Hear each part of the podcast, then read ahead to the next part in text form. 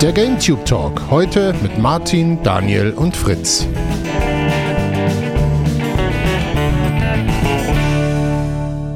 Willkommen zu einer neuen Folge Die Woche.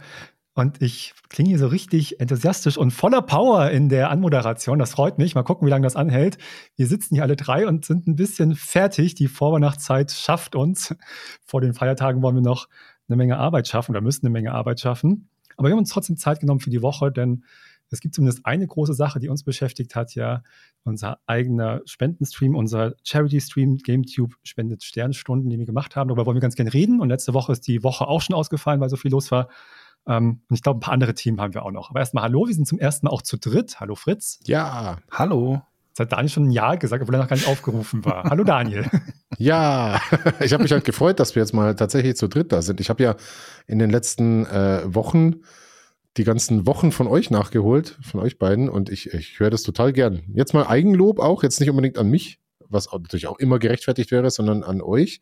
Äh, ihr habt viele meiner Lieblingspodcasts jetzt gerade überholt. Ne? Ich höre euch gerade so im Blog, Blog-Seminar die Woche nachhören ähm, und ich höre das sehr gerne. Ich fühle mich da sehr gut informiert. Es ist ein Mix aus ähm, diesen Alltagsgesprächen, Vergleiche Stay Forever, so wie, äh, na, wie heißt es, Format ohne Namen und aber trotzdem auch immer mit einem beruflichen und Spielebezug, was ja bei uns immer Hand in Hand geht. Und äh, so gut ich euch kenne, die Erkenntnisse und die Diskussionen machen mir sehr viel Spaß. Ich hoffe, den Hörern auch. Ich höre es sehr gern. Ich finde es immer ganz cool. Ich habe auch die Wochen mit euch beiden gehört zum Beispiel. Und dann finde ich manchmal noch alte Podcast-Folgen, entweder von, von euch halt, ähm, die ich noch nicht gehört hatte, ich, ich habe letztens aber auch eine alte Podcast-Folge gehört, wo ich dabei war, konnte mich an nichts erinnern, was ich da gesagt habe, war aber auch gar nicht so komplett scheiße. Es war die Resident Evil-Folge, fand ich total interessant, was ich da für Meinungen geäußert habe, die, die, die, wo ich gar nicht weiß, wo die herkommen, aber ich fand mich schlecht. toll.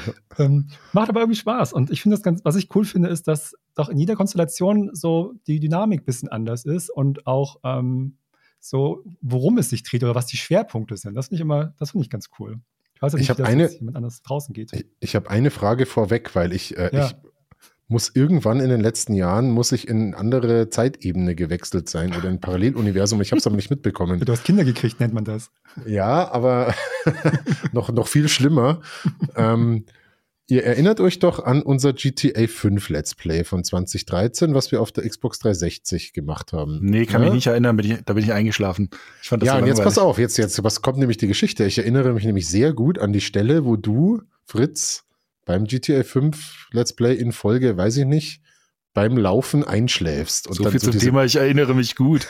In Folge diese, jetzt weiß pass auf, nicht. Jetzt pass auf, diese, jetzt Moment, ähm, wo du diese Böschung hochläufst und dann einschläfst. Okay. Ja, weiß ich auch noch, genau. Deswegen, und weil ich mich an viele, viele GTA 5 Sessions mit dir erinnere, war ich mir hundertprozentig sicher, dass dieses Let's Play mit dir zusammen entstanden ist. Und jetzt habe ich mir aber die erste Folge, die ja, nach, nach, wie vor bei uns rauf und runter läuft. Bei YouTube ist, glaube ich, immer unser erfolgreichstes Video, die erste Folge. Und dann höre ich mir die so an und dann so, ja, äh, North Yankton, der, der, der Überfall und denke mir so, was ist denn das? Wieso redet Martin jetzt da?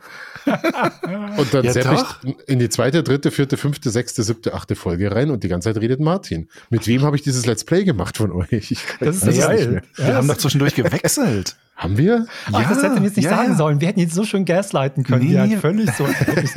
was, redest du? Ja. Warum haben wir gewechselt? Ich weiß nicht mehr warum, aber irgendwann zwischendurch haben wir, haben wir gewechselt und dann habe ich, bin, ich bin eingestiegen, glaube ich, in einer Mission, wo wir bei einem Trailerpark oder so sind und da rumballern. Und ich kann mich von Mission. allen Sachen aus diesem Spiel nur noch an die Stelle erinnern, wo ich eingeschlafen bin. Alles andere habe ich vergessen. Okay, Martin. Das, das, sind so viele schöne Themen, die du gerade angesprochen hast. Kläre uns Hammer. auf. Ich freue mich gerade so. Also Warum haben wir gewechselt? Ja, wir haben, wir haben angefangen, weil ich nicht mehr so richtig Spaß dran hatte. Und so. ich will auch ganz gerne in dieser Woche noch mal kurz zumindest über den GTA 6 Trailer reden. Nicht, nicht allzu hm. viel, nur so äh, ein, zwei Sachen. Ähm, und da, als ich mir den Trailer angeschaut habe, ist mir das auch wieder aufgefallen. Ich habe kein einziges GTA durchgespielt. Kein einziges. Ähm, ich auch die nicht. liebsten sind mir Doch, das fünfte im Let's Play, aber das war es auch schon. Aber ich erinnere mich auch nicht. Ja, ich aber auch, nee, ich ja nicht. Also, ja, du ja, genau. Aber ja. das ist, weil ich bin nicht der größte Open-World-Fan. So, und, und im Zusammenhang mit GTA ermüdet mich das irgendwie immer zu sehr. Und das war dann auch da. Ich mag ganz viele Sachen und die machen ja so viele Sachen richtig. aber ähm, irgendwie sind das am Ende dann nicht meine Games. Und deswegen hatten wir damals gewechselt und der Fritz ist dann eingesprungen. Aber es ist ja geil, dass du dich ja gar nicht dran erinnert hast. Nee. Aber ich merke das bei ganz vielen anderen Sachen. Ich, ich vergesse so viel und ich weiß immer nicht mehr. Ich kann, was habe ich letztens? Ich habe letztens noch mal Der Pass geschaut, die erste Staffel. Ja. Äh, was eine super Serie ist. Und was, ich wusste ja schon zwei Drittel der Sachen wusste ich überhaupt nicht mehr. Ich wusste ungefähr, worum es geht und aber dann. Da kann ich mich, glaube ich, an die erste besser noch erinnern als an die dritte, die ich erst vor zwei Monaten gesehen habe. ja, die will ich auch noch gucken. Also, die erste ist stark. Das ist halt echt abgeholt. Und mit dem Podcast geht es mir auch so. Ich habe diese Resident Evil Folge gehört und ich konnte mich ganz ehrlich da nichts erinnern, was ich da erzählt habe. Und das ist so witzig. Es hat so ein bisschen Nachteile, weil es irgendwie, weiß ich nicht, eigentlich wäre es ja ganz gut, wenn ich mich an mehr Sachen erinnern könnte. Aber ich kann so viele Sachen nochmal neu erleben. es, ist, es ist ganz fantastisch. Ich muss ja nur wissen, welche es wert sind, das nochmal zu machen. Aber ja, das, das, ah, das, das, das, der Fritz das gleich verraten hat, ärgert mich ein bisschen. Wir hätten nicht jetzt so richtig schön äh, dich äh, da reinreden können, dass du langsam den Verstand verlierst. Wo ich weiß nicht, noch, so viel. Hätten wir noch, hätten wir als Headline dann reinschreiben können, äh, dieser Podcast wird euch, äh, werdet ihr nie vergessen, besonders Minute 2.30 äh, haben wir nicht kommen sehen. Ach ja. Ja, macht man jetzt heutzutage wieder so ein Clickbaiting, ja. aber okay. Ja. Ähm, fangen wir doch mal vorne an. Fangen wir doch mal mit dem Hauptthema an, was uns äh, zumindest vor einer Woche sehr beschäftigt hat und dann auch noch ähm, ein paar Tage danach, nämlich äh, GameTube schenkt Sternstunden unseren Spendenstream zugunsten des Sternstunden e.V., äh, ein Verein, der von und für und mit dem Bayerischen Rundfunk zusammen immer in der Vorweihnachtszeit Spenden sammelt für alle möglichen Projekte für Kinder in Not. Ähm, wir machen da seit 2019 bis auf letztes Jahr jedes Jahr einen Spendenstream, ähm, haben in diesen vier Ausgaben, die wir bisher gemacht haben, über 200.000 Euro bisher eingenommen, worauf wir sehr stolz sind und wir uns nur bedanken können bei allen Zuschauern und vor allem bei allen Spendern, dass ihr das gemeinsam auf die Beine gestellt habt. Und ja, dieses Jahr war es ein bisschen eine übersichtlichere Veranstaltung, was ich jetzt nicht schlimm fand. Ähm, wir können ja mal ein bisschen recappen. Wir waren uns, glaube ich, lange nicht so ganz sicher, ob wir es dieses Jahr wieder machen wollen, äh, aus Zeit- und Stressgründen, weil es ist doch immer ein bisschen Aufwand. Aber als wir dann überlegt hatten, machen wir es oder nicht, war, glaube ich, der Tenor bei uns allen so, dass wir sagen, ja, na, doch, jetzt ist letztes Jahr schon ausgefallen, jetzt lass dieses Jahr mal wieder machen aber halt dann eben in einer übersichtlichen, machbaren Version. Wobei es am Ende ja gar nicht so übersichtlich geworden. Also ich fand jetzt, es war gar nicht unbedingt so viel kleiner als die Jahre zuvor. Was nicht dabei war, war, dass wir vorher noch mal irgendwie einen Baum geschlagen haben. Ähm, nee dass wir jetzt irgendwie nicht noch vorher auf dem Weihnachtsmarkt oder so, aber das haben wir ja im Grunde genommen auch schon gemacht. Also, ja. wie oft will man einen Baum noch umbringen? Und, wie oft will man denn auf den Weihnachtsmarkt gehen? Das hat sich auch Ja, das ist ja, das ist jedes Jahr dasselbe. Das ja, ist doch der Trend geht also, auch gegen den Weihnachtsmarkt, glaube ich. Ja. Das, die Weihnachtsmarktgeschichte, die ist aber sogar schon zehn Jahre her. Nee, das war, ne, das war äh, Weihnachten mit GameTube, was wir damals im Studio im IDG-Gebäude gedreht haben. Hatten wir jetzt auch zehnjähriges Jubiläum mit der legendären Masters of the Universe Weihnachtsgeschichte. Ja, ja, ja, ja. Aber, aber wir waren ja, aber wir waren ja auch hier, äh, äh, wir waren ja auch noch hier diesen Weihnachtsbaum, wie gesagt, bei der mit der, ja. mit der Weihnachtsbaumkönigin ähm, oder ja. wie auch immer man sie nennt. Die ähm, Andrea, die hat auch dieses Jahr ihr Zepter weitergereicht an die nächste Königin, also deren Amtszeit ist jetzt auch schon vorbei. Die haben natürlich Ach, immer noch die ja kennenlernen können. Wie? Die, ja, neue. die neue quasi. Das ist doch. Ja, wahrscheinlich schon, aber der Vorteil bei der Andrea war ja, der ihr Christbaum Hof oder mhm. Gestüt sagt man ja nicht, was sagt man denn da, Plantage? der Bau, das Baumgestüt. Die ist ja hier nicht so weit weg, äh, in der Nähe von Dachau. Ähm, und da konnte man schon auch mal schnell hinfahren. Das war ja eher so eine so ein Zufall, dass wir da angerufen haben ja. und gefragt haben, so, kann man bei euch einen Baum schlagen? Und die so, ja, ja, äh, ihr könnt bei der Gelegenheit auch gleich meine Tochter interviewen, die ist nämlich die bayerische Christbaumkönigin. Also, ja, gut, Sehr gut, nehmen wir doch, Aber, nehmen wir doch gerne genau. mit. Aber man überlegt ja dann auch jedes Jahr so ein bisschen, okay, was kann man denn machen als irgendwie Programmpunkte? Und ähm, meine Freundin und ich haben jetzt schon über, angefangen zu überlegen, was, was wird denn das Kostüm nächstes Jahr? So langsam erschöpft sich ja auch der Fundus an, was kann ich Weihnachten Dummes anziehen. Ähm, aber wir könnten, wir, wir können ja schauen, könnten ja schauen, ob wir die, die offizielle Krönung zum Beispiel der äh, Christbaumkönigin bei uns ins Programm mit aufnehmen. Das wäre doch, äh, äh, das würde doch sehr zu uns passen. Eine Sonderausgabe Freizeitrevue, die Krönung der Christbaumkönigin exklusiv im Weihnachts. Die war ja, ja aber jetzt schon dieses Jahr. Die ist ja bestimmt, glaube ich, zwei oder drei Saisons lang. Und wir müssen was also in ein paar Jahren nochmal machen. Ja, wahrscheinlich. nee, Weil aber wir haben, ähm, ja. Ich wollte, das ist immer dieses, das ist das Schlimmste so an diesem Jahresende. Es ist unglaublich viel Arbeit, aber es ist immer dasselbe. Also auch das, was wir jetzt so vorbereiten für zwischen die Weihnachtsfeiertage, damit da irgendwelche äh, Videos so laufen können, also jetzt von, von der normalen Arbeit aus. Es ist hier jedes Jahr dasselbe. Nur gehört das muss trotzdem dazu? gemacht werden. Ja. Es ist nur Stress und nervt. Ja, aber jetzt so allgemein meine ich jetzt, jetzt nicht spezifisch vielleicht das, aber dasselbe ist auch immer so, dass zum Jahresende, an Weihnachten und zwischen den Tagen und zum Neujahr, das ist ja immer das Gleiche. Und aber es ist halt nur Stress. Wir haben schon, Freunde und ich haben auch schon gesagt, wir haben keine Zeit für Weihnachten, wir haben zu viel zu tun. Man müssen wir ausfallen lassen. Oh, die stressigen Jahr. Sachen sind natürlich nicht so toll. das war der, der, der schlechtere Teil daran.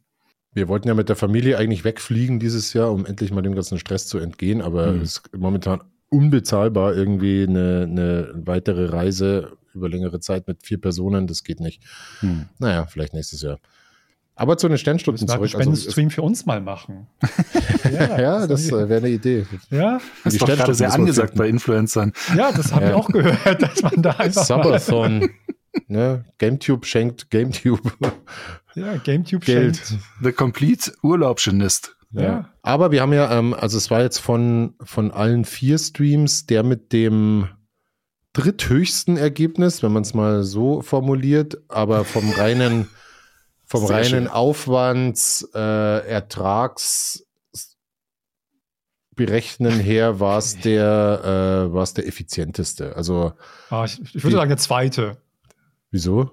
Keine Ahnung, mit wie irgendwelche komischen Zahlen um die ja, du hast, der am höchsten wirft einfach jeder also, ein paar Zahlen in den Raum. Angesichts ja, der Arbeit, angesichts der Arbeit, die wir reingesteckt haben und mit wir meine ich vor allem Dingen mich, äh, ist wirklich viel Geld mit bei rumgekommen. Und wenn man sich überlegt, was wir beim ersten Mal bei unserem Debütstream, damals noch bei dir im Studio, Fritz, äh, mit wie viele Gäste und wie viele Sonderbeiträge und das dieses stimmt. und jenes noch, das war ultra aufwendig und das war das vom Ertrag her von allen eigentlich der schwächste mit 36.000. Ja, ich fand es nur lustig, weil Nein. man so eigentlich gar nicht rechnet, oder ich zumindest nicht rechne, dass man jetzt dann Ertrag auf Euro umrechnet. Nein. Was ich dieses Jahr, also das stimmt natürlich, das war erstmal ein bisschen kurzfristiger geplant als die Male davor. Und es war uns dann auch schon klar, dass das eben nicht so ein Riesenaufwand wird. Aber ich finde, wir haben uns dann auch mit der Erfahrung aus den letzten drei Malen dann doch ein bisschen überlegt, was funktioniert eigentlich gut. Weil das, finde ich, haben wir schon gelernt. Das ist auch noch nicht perfekt gewesen. Und gerade hätten wir bei einigen Sachen uns vielleicht auch ein bisschen besser vorbereiten können. Aber vom Prinzip her fand ich, liefen die Sachen sehr gut. Ich fand es von Stream her insgesamt vom Gefühl für diese Stundenanzahl mit der flüssigste Stream im Sinne von, wie ich ganz das Gefühl hatte, dass es ohne irgendwelche komischen Pausen, also komisch oder so ein bisschen Pausen oder so größere Längen, die wir bei den anderen Streams dann durchaus hatten oder wo man auch richtig während des Segments schon manchmal das Gefühl hatte, uff, das funktioniert gar ja. nicht so gut. Das ist eigentlich eine witzige Idee, aber ähm, weiß ich, das Mensch ärgere dich nicht oder dieses. Das fällt mir immer wieder ein, Mensch ärgere dich nicht. Das funktioniert überhaupt nicht. Ja, das ist so weird, obwohl es so, so nett ist eigentlich, wenn man das irgendwie in der Gruppe macht, aber, aber es funktioniert als halt Sendung. Du merkst schon so, uff, nee, das funktioniert ja überhaupt nicht. Das geht gar nicht. und das war diesmal halt so, die Sachen, die wir rausgesucht hatten, waren zum größten Teil einfach cool und so. Und das ist wird auch ein bisschen die Erfahrung aus den Vorgängersachen. Deshalb sieht das normale Fernsehen übrigens auch so aus, weil die ganzen Leute, die könnten auch richtig cooles, tolles Fernsehen machen und schauen sich das aber an und merken, oh nee, das taugt nichts. Und dann kommt die nächste Samstagabend bescheuerten. Ja. Und das fand ich auf jeden Fall dieses Mal wirklich schön. Das hat, das hat mir Spaß gemacht und es war eine schöne Atmosphäre und so. Ähm, das, deswegen fand ich das war schön. Und das Ergebnis, wie du richtig gesagt hast, das war jetzt nicht das höchste Ergebnis, aber es war das schwankt halt so ein bisschen mit diesen verschiedenen, ich finde das alles so, klar hatten diesen einen auch äh, sehr erfolgreiche Jahr mit über 65.000 Euro, ähm, aber das ist alles so ungefähr in dem Rahmen und war auch, nachdem wir schon vorher wussten, dass wir halt erstmal auch das, wir haben das auch sehr kurzfristig angekündigt, äh, müssen wir auch sagen, und äh, nicht so viel Vorlauf gehabt für uns, aber noch weniger für die Zuschauer diesmal. Ähm, und gerade in der Hinsicht fand ich, war das dann auch wirklich ein Top-Ergebnis. Und äh, ich hatte auch das Gefühl, dass die Leute zumindest im Stream auch sehr viel Spaß hatten. Ja, ich war, ja das war danach sehr zufrieden. Es haben auch tatsächlich nach dem Stream noch Leute ein bisschen nachgespendet. Ich war ja Dann ähm, zwei Tage nach dem Stream war ja der große Sternstundentag, der immer Mitte Dezember im Bayerischen Rundfunk den ganzen Tag läuft mit Live-Schalten und abends der großen Spendengala. Und du hattest einen großen Scheck? Ja, erstmals. Äh, ich hatte, so äh, mich hatte eine Redakteurin angerufen, der, ich glaube, der Sendung Wir in Bayern, die im Bayerischen Rundfunk kommt, äh, die dann das ein bisschen betreut hat und meinte so, ja, ob ich denn nicht am Freitagnachmittag am Sternstundentag ins Funkhaus des Bayerischen Rundfunk hier in München ähm, kommen möchte, um da die Spendensumme offiziell zu überreichen. Und dann habe ich die gefragt, kann ich denn einen großen Scheck überreichen? Dann hat sie mich gefragt, ob ich einen habe. Und ich habe gesagt, nein. mit einem Tonfall, der schon relativ deutlich signalisierte, jetzt wenn es eine große behördenähnliche Organisation gäbe, die viel Geld hat und viele Büros und Mitarbeiter, die vielleicht so etwas wie einen großen Check äh, spontan irgendwie herbeizaubern könnten, ähm, das hat die dann schon auch verstanden, hat gesagt, okay, wir kümmern uns um den Check. Und dann kam ich, dann kam ich da tatsächlich hin am, am Freitagnachmittag und die hatten auch die da aktuelle Spendensumme schon draufgeschmiert, das äh, geschmiert Verzeichnung drauf, äh, Verzeihung drauf geschrieben, ähm, in sehr schöner Schrift.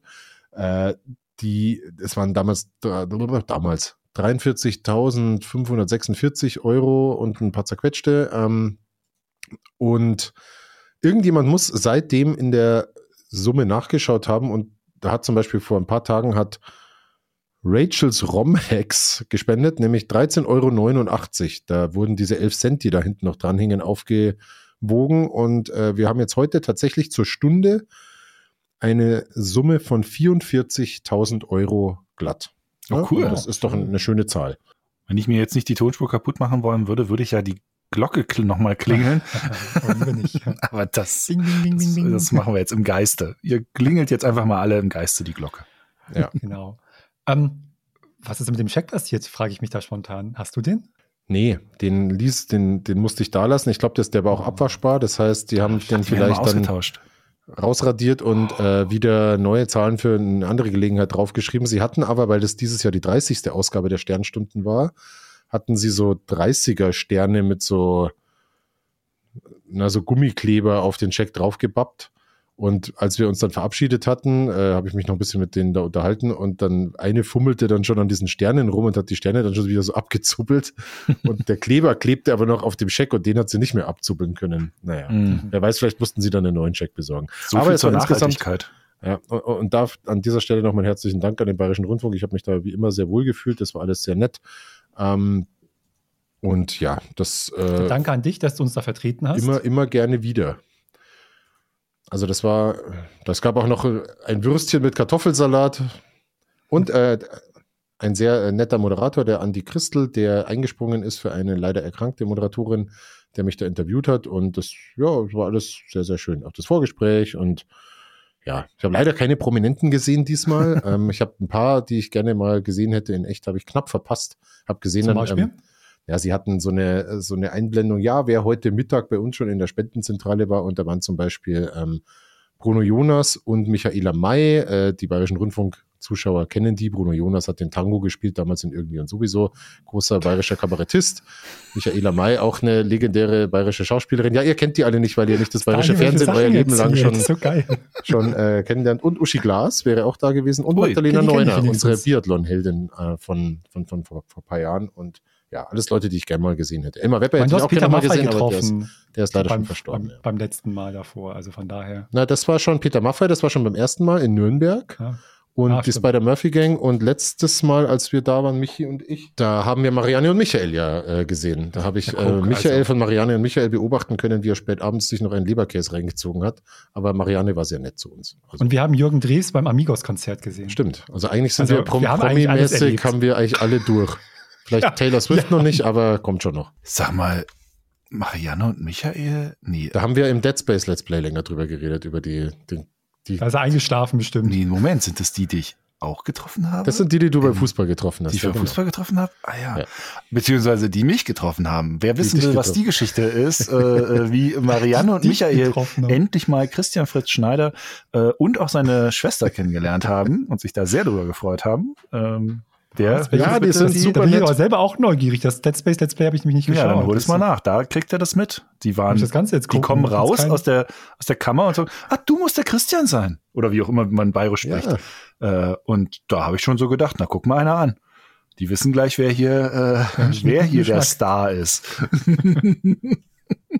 ja, schaut, schaut das Dead Space Let's Play, äh, schönes Let's Play, da ist, ist diese Geschichte ähm, mit dabei. Aber sag mal, ist dann, ähm, ist, kann ich denn wenigstens ganz kurz, kann ich das im Titel finden? Ich will jetzt nicht alle Folgen. Doch, gucken. du guckst ja, jetzt alle das Folgen. ist, glaube ich, das ist ein Zweiteiler. Äh, die heißen irgendwie die Geschichte von Marianne und Michael Teil 1 und 2 oder irgendwie sowas. Oder äh, Hartels, aber herzlich oder so, weil die heißen ja Hartel.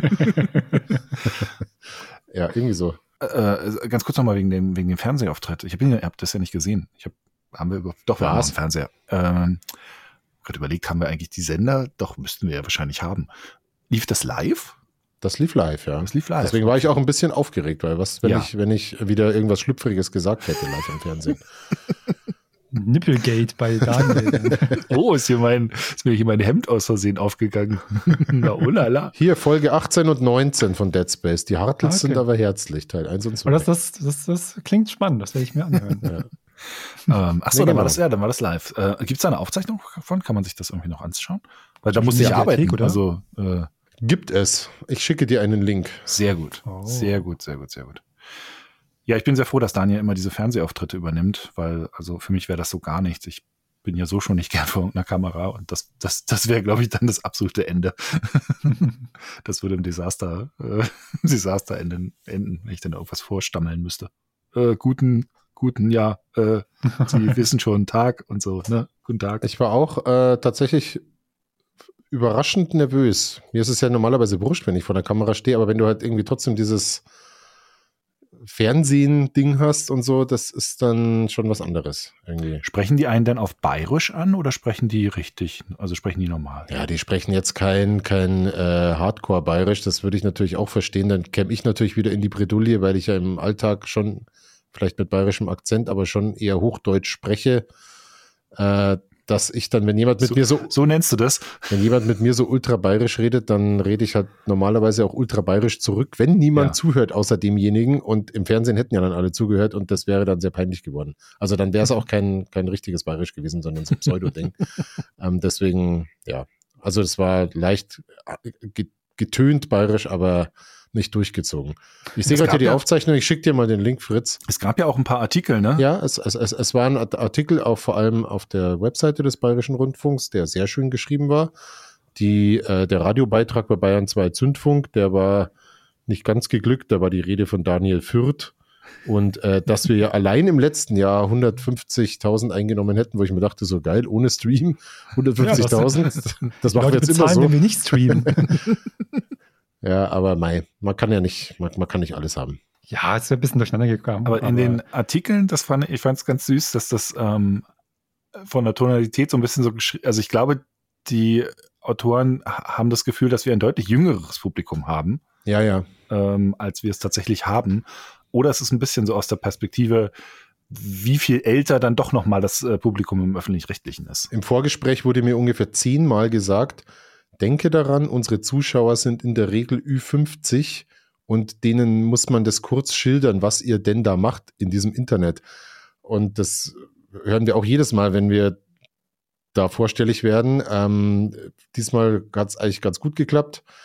Man muss halt immer schauen, ich habe es dann denen auch gesagt, ich würde gerne diese jetzt, äh, wollen wir mal dieses Gamer-Klischee aufheben. Wir sind nämlich tatsächlich nicht nur alles gewalttätige Kellerkinder, sondern Ne, es ist durchaus nette Menschen. Das wollte ich jetzt nicht extra, ja, richtig, nicht extra ansprechen. Und mei, ich persönlich bin auch, glaube auch, der durchschnittliche bayerische Rundfunkzuschauer ist auch nicht Ü50, sondern vielleicht Ü, Ü60 oder so. Ich wollte gerade sagen, wir sind ja bald Ü50. Also so lange ist nicht mehr. Unsere Zuschauer sind zumindest, glaube ich, auch schon Ü35. Ja. Wer weiß.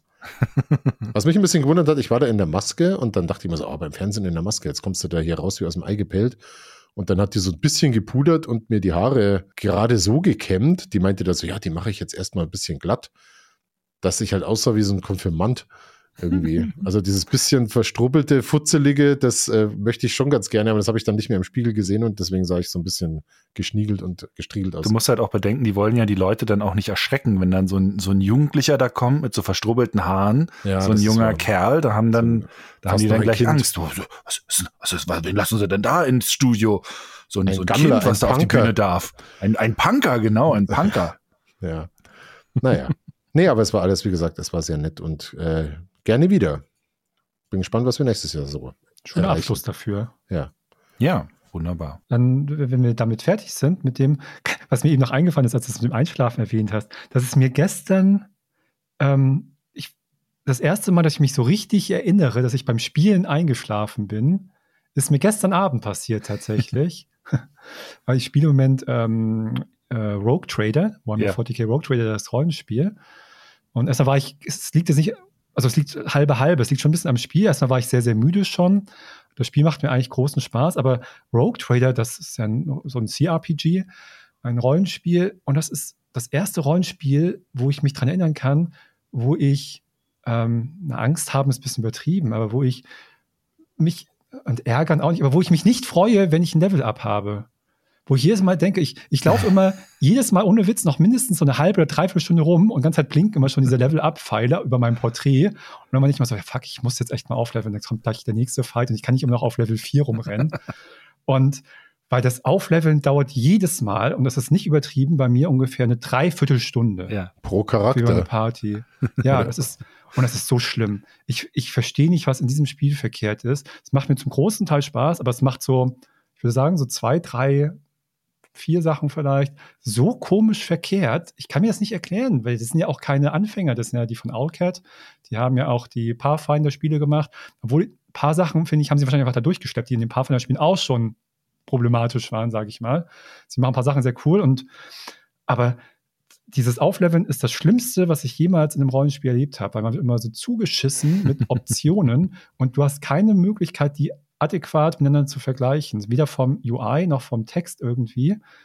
Und, und dann habe ich wirklich darüber nachgedacht, weil du, zum Beispiel, man muss so aus Talenten auswählen. Man kann solche seine Stats ganz normal steigern und dann kann man äh, als einen, einen weiteren Schritt so Talente auswählen. Und das sind ungefähr, weiß ich nicht so, 40 oder so Talente, die aber ganz du kannst überhaupt nicht verstehen, was die genau machen, weil die Tooltips ultra kompliziert sind. Du kannst sie nicht vergleichen, weil du hast nach dem vierten Talent, was du durchgelesen hast, schon das erste wieder vergessen und mach das mal wirklich und das ist ungelungen, das sind irgendwie 30, 40 oder so. Das geht überhaupt nicht. Mhm. Und dann aber denke ich trotzdem drüber intensiv nach, weil das ist ja ein, das ist ja bei einem Rollenspiel ein Teil des Spaßes, wie es beim Shooter die Bewegung ist und das Aiming ist ja ein Teil, zumindest von bestimmter Art von Rollenspiel, die Charakterentwicklung und das Meistern des Systems, dass du das Gefühl hast, ich habe hier einen Charakter erschaffen nach meinen Wünschen oder nach meinen Ideen und dann spiegelt sich das im Spiel wieder. Bei einem einfachen Rollenspiel wie ein Diablo ist halt ganz geil, wenn du irgendwie dann denkst, oh, ich probiere mal den Feuerzauber und die und jenes und so. Und bei einem bisschen komplexeren Spiel geht es dann halt mit mehr Skills und auch vielleicht Synergien zwischen Charakteren und so. Du willst ja dann praktisch irgendwas damit erreichen. Das macht mir zumindest eigentlich Spaß. Und dann habe ich da so lange drüber nachgedacht, dass ich eingeschlafen bin. Und dann habe ich aber davon geträumt. Das war so geil. Ich habe dann so einen völlig wirren Traum gehabt, mit, wie ich das alles mache. Und dann bin ich aufgewacht und dann war so, und ich habe aber Let's Play dabei aufgenommen, habe gesehen, ich habe zehn Minuten gepennt und habe auch noch so ein paar komische Sachen gemurmelt. Ich habe so zurückgespult in der Aufnahme und habe dann so im Schlaf irgendwelche Sachen vor mich hingemurmelt aus, den, aus diesen Tooltips. Total Bob, surreale Angriff, Erfahrung. Ketzer, Ketzer. Alles voller Ketzer so, das war so seltsam. Dann habe ich dann aber gedacht, okay, habe ich noch ausgemacht. Ich hatte zum Glück schon Zähne geputzt. Das ist das Schlimmste.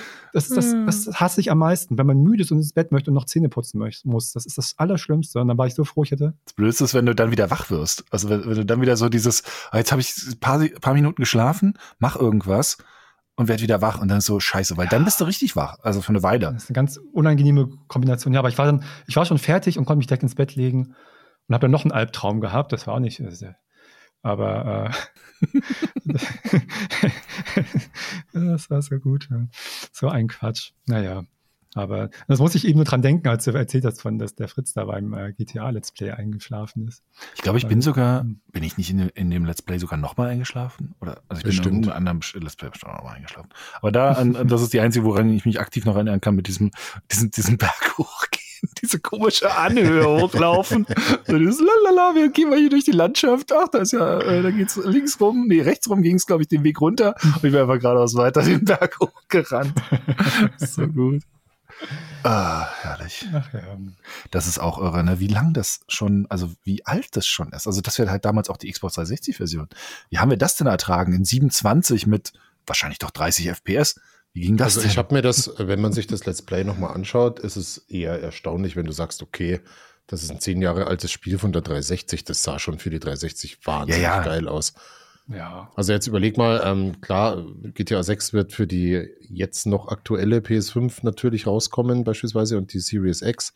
Natürlich wird es dann ein Update geben für die nächste Generation und die nächste Generation und die nächste Generation und irgendwann auf dem Stadium sein wie leider noch nicht die PC-Version, aber zumindest die äh, PS5-Version von GTA 5 jetzt ist. Und die habe ich neulich mal wieder gestartet und mal abgesehen von der doch etwas altbackenen Beleuchtung inzwischen. Kann auch sein, dass man da inzwischen verwöhnt ist von so Spielen wie äh, Alan Wake, äh, Path Tracing bei Cyberpunk und solchen Dingen. Ähm, aber sonst ist es schon immer noch ein schickes Open-World-Spiel und das nach über zehn Jahren. Äh, ja. Deswegen, wann auch immer jetzt GTA 6 kommt, wahrscheinlich in zwei Jahren irgendwann, dann wird es auch eine Version für die dann neuen oder aktuellen Konsolen in zwölf Jahren oder in 17 Jahren geben. Und da freue ich mich jetzt schon drauf, was da drin ist. Äh, lass mal durch, durchrechnen. Bist du da schon in Rente? Nee, ne? Nee. Dann bin ich, glaube ich, fast in Rente, ja. Früh, früh Rente. Und deine Kinder sind alt genug, um GTA spielen zu dürfen. Oh, stimmt. Schon lang. Ja, ja. ja? Meine Nichte wünscht halt sich jetzt äh, GTA 5 zu Weihnachten. Die ist jetzt 14. Und ich habe das mit den Eltern aber besprochen und die Eltern haben Ach, die kennt längst so brutales Zeug, keine Ahnung. Die guckt auch so. ich wollte gerade, ich wollte aber das wollte ich gerade fragen, interessanterweise. Ne, ich war ein bisschen skeptisch, ehrlich gesagt. Also meine, meine Nichte ist aber eine kluge äh, junge Frau, die äh, wird jetzt nicht von GTA 5 beschädigt, aber ich finde es trotzdem ein bisschen schwierig. Aber gut, wenn die Eltern sagen, schenk's ihr. Aber schenkst du ihr die Xbox 360-Version? ja, ja. Nee, PS4 tatsächlich. Die hat noch. Ach, PS4. weil, weil in dem Haushalt gibt es eine PS5, die nutzt aber nur der Papa. und die PS4 steht im Wohnzimmer und äh, ja, dann kriegt sie halt die PS4-Version. Ist schon noch wie ist, denn deine, wie ist denn deine Einstellung zu solchen Sachen? Soll ich jetzt ganz konkret, wenn wir an den GTA denken, wenn ähm, deine Kinder das spielen wollen würden, sagst du dann auch, ja, ich finde 18 genau das richtige Alter? Oder würdest du aus deiner eigenen Erfahrung, wie du Spiele wahrgenommen hast in deiner Jugend und auch wie du sie heute beurteilst, sagen, hm, das ist, ist das vielleicht zu spät oder zu, zu anders oder was wäre deine spontane Meinung dazu? Ich habe, wenn ich an die Zeit zum Beispiel zurückdenke, als ich 14 war und das damals gewalttätigste oder brutalste Spiel, da sind wir auf einer Grafikqualität, da reden wir von sowas wie Doom oder Blood. Ähm, das ist, glaube ich, insofern nicht vergleichbar, auch nicht von der Immersion her. Deswegen kann ich es nicht einschätzen, wie jetzt ein Spiel von, äh, gut, geht ja fünf bis auch zehn Jahre alt, aber wie jetzt ein wie jetzt ein Dead Island 2 oder ein Dying Light 2 oder so, wie das jetzt auf einen Teenager, auf eine Teenager-Psyche wirkt. Ich glaube schon, dass Medienkompetenz erstmal von den Eltern kommen muss und dass man in Begleitung und so da auch unter 18-Jährigen durchaus was zumuten kann, wenn die Erziehung entsprechend gelaufen ist und ne, das alles einsortiert werden kann. In der Regel ist es aber halt nicht so, zumindest in meiner Generation war es so, dass Eltern Kinder da überhaupt nicht einsortiert haben und auch null Medienkompetenz hatten, also meine zumindest nicht und eure wahrscheinlich auch nicht.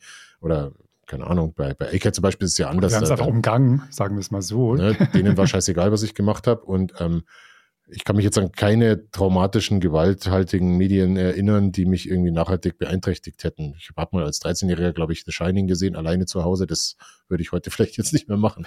Aber ähm, ja, ich glaube, man kann das schon, man kann das schon entsprechend einsortieren. Was mir mehr Sorgen macht, und da können wir jetzt vielleicht mal zum GTA 6 Trailer kommen, ist, dass der GTA 6 Trailer, finde ich, was recht Cleveres macht, was auch so einer Diskussion, wie GTA 6 wohl werden wird, ein bisschen entgegengeht und gleichzeitig, also es, es spannend, macht, finde ich, einen super Spagat, weil wir hatten ja, bevor GTA 6 angekündigt wurde, war ja lange dieses so, ja, wird das wieder so äh, eine Satire, so ein total überzeichnetes Amerika sein und wird das alles total irre sein und dann habe ja irgendeiner von den Hausers oder so mal gesagt, ja, nee, wie denn auch? Inzwischen hat Amerika ja die Satire von GTA schon überholt. So, und jetzt natürlich wird kein ähm, sehr ernsthaftes, düsteres GTA erscheinen. Da werden sie ihre Formel jetzt nicht selber torpedieren. Deswegen machen sie natürlich wieder eins, was überzeichnet ist und wahrscheinlich, wo lauter Arschgeigen unterwegs sind, die sich gegenseitig anschreien, wie es in GTA immer war, außer vielleicht im Vierer, was ein bisschen so einen anderen Ton hatte, ja, aber auch nicht jetzt so, so düster oder so somber, äh, wie man, wie man jetzt wahrscheinlich denkt, sondern da waren auch einfach viele Wichser unterwegs. Allerdings fand ich es recht clever, dass, wenn ich jetzt natürlich ein GTA Florida zeige, ne, und Florida ist ja auch nochmal ein bisschen Ausnahmestaat innerhalb der USA, dass sie dann schon im Trailer die bescheuertsten Leute und die absolutesten Vollidioten, dass sie die eins zu eins einfach aus der Realität schon übernommen und eingebaut haben und damit eigentlich schon sagen, so ja, dieses Land ist so bescheuert und die Leute hier sind so. Oder viele Leute in diesem Bundesstaat sind einfach absolute Vollidioten und unangenehme, schrille, schreckliche Menschen, die werden wir auch so zeigen, weil wir sind natürlich GTA. Vielleicht müssen wir sie jetzt nicht mehr überzeichnen, sondern wir stellen wir sind einfach so, wie, wie GTA immer war und wir nehmen einfach genau den Bundesstaat, wo sehr, sehr viele Leute genauso sind, wie wir in unseren Spielen eigentlich schon immer waren. Insofern passt es dann auch wieder ganz gut. Das fandst du gut? Oder was ist die Aussage? Ich fand es nicht gut, aber ich fand es nur clever, das so zu machen. Okay. Ich habe, das ist, also ich freue mich total auf GTA 6. Ich, ich freue mich auch, das zu spielen. Ich bin auf diese Welt gespannt und ich bin auch gespannt, was sie jetzt hinsichtlich Open World wieder draufsatteln. Aber ich werde die Gesellschaft, die man, die in diesem Trailer gezeigt wird und die ich leider auch im Mexiko-Urlaub damals mitbekommen habe. Also viele US-Touristen, die in Mexiko Urlaub machen. Ich, es wird kein Spiel, was mich mit dem anstrengenden, unangenehmen US-Amerikaner versöhnt, sondern ganz im Gegenteil. Ich werde mir die ganze Zeit wieder denken, wie gern hätte ich ein Spiel von dieser Qualität mit anderen Menschen als die, die in diesem Spiel vorkommen und dargestellt werden. Weil das war beim Fünfer schon so und das wird beim Sechser wahrscheinlich nicht anders sein. So deutsch das ist, das Spiel ist schon gar nicht mehr in dem Bereich eines Kommentars, hat den Kom Bereich eines Kommentars verlassen und ist einfach in der Simulation dessen angekommen, was tatsächlich da ist. Äh, wenn man sich den Trailer an vielen Stellen anschaut, finde ich auch, also wenn die Grafik noch ein bisschen besser wäre, dann, dann wäre es, als würde man Fernseh gucken. Es gab ja so ein, es gab ja so eine KI-Aufbrezelung des Trailers und wenn man sich das genau im Vergleich anschaut, dann passiert da gar nicht so viel. Also an der Beleuchtung sieht man gar nicht so viel. Sie haben nur quasi auf den, auf die Gesichter haben sie per KI realistischere Gesichter drauf gemacht.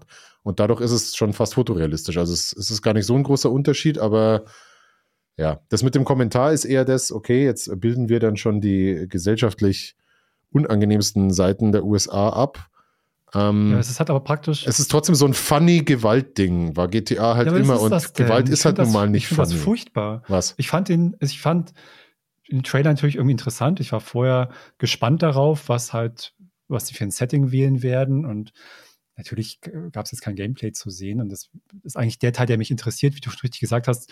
Man guckt sich heute GTA 5 an und denkt, wie krass sieht das eigentlich heute noch aus? Und gerade wenn man es ein bisschen aufbügelt, aber auch Vanilla eigentlich, sieht das gut aus und wenn du auch heute noch ein Spiel in der Qualität eines GTA 5 rausbringen würdest, wäre es immer noch, was ich wahrscheinlich ein Spiel des Jahres anwerte. So krass ist dieses Spiel, dass es halt äh, diese Zeit so, seine Zeit so voraus war. Und das finde ich halt spannend daran. Aber dann den Trailer, als ich ihn gesehen habe und mir das mal genau angeschaut habe, ich finde das alles komplett furchtbar. Also ja. grausig. In dem Sinne, dass wirklich, ich fand das schon bei GTA 5 zu anstrengend, wie du richtig gesagt hast, ist das ja eine Satire gewesen, eine Überzeichnung der Realität aber von Entwicklungen, die ich damals schon unangenehm und anstrengend finde.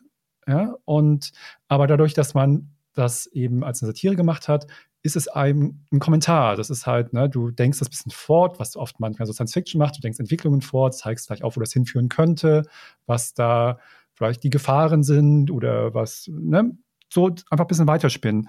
Und der Trailer jetzt ist eigentlich halt eben keine Satire oder Überzeichnung mehr. Es ist nur eigentlich das, was tatsächlich schon stattfindet, noch mal ein bisschen komprimierter vielleicht. Mhm. Aber eigentlich ist das ja alles, wie du richtig sagst, da kann ich mir irgendwie wahrscheinlich Fox News angucken und nehme so eine 24-Stunden-Sendeplan und mache schneid einen Trailer daraus, dann kriege ich ungefähr das gleiche raus, was ich gerade in dem GTA 6 Trailer gesehen habe. Ja. Und ich finde das aber belastend tatsächlich, weil das was ist, was ich ja abstoßend finde, mhm. muss ich schon fast sagen. Diese Entwicklung, diese gesellschaftliche Entwicklung, diese Verhaltensweisen und diese Sachen, die da passieren.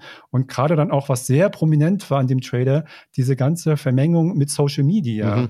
mit so einer Art von TikTok, äh, Live, Real, äh, Like hier und äh, irgendwelche Postings machen. Und die ganzen schlimmen Sachen, die gezeigt wurden, irgendwie dieser halbnackte Typ auf dem Highway, der komische Typ, der in seinem Garten da irgendwas macht, da die besoffenen Leute, die in die Kamera schreien, das Twerken auf dem fahrenden Auto, oder ja, alles, was man da halt gesehen hat, ist, finde ich alles furchtbar. Ich will das alles gar nicht sehen. Das gibt es alles leider und ich hätte es gern, dass es nicht gibt.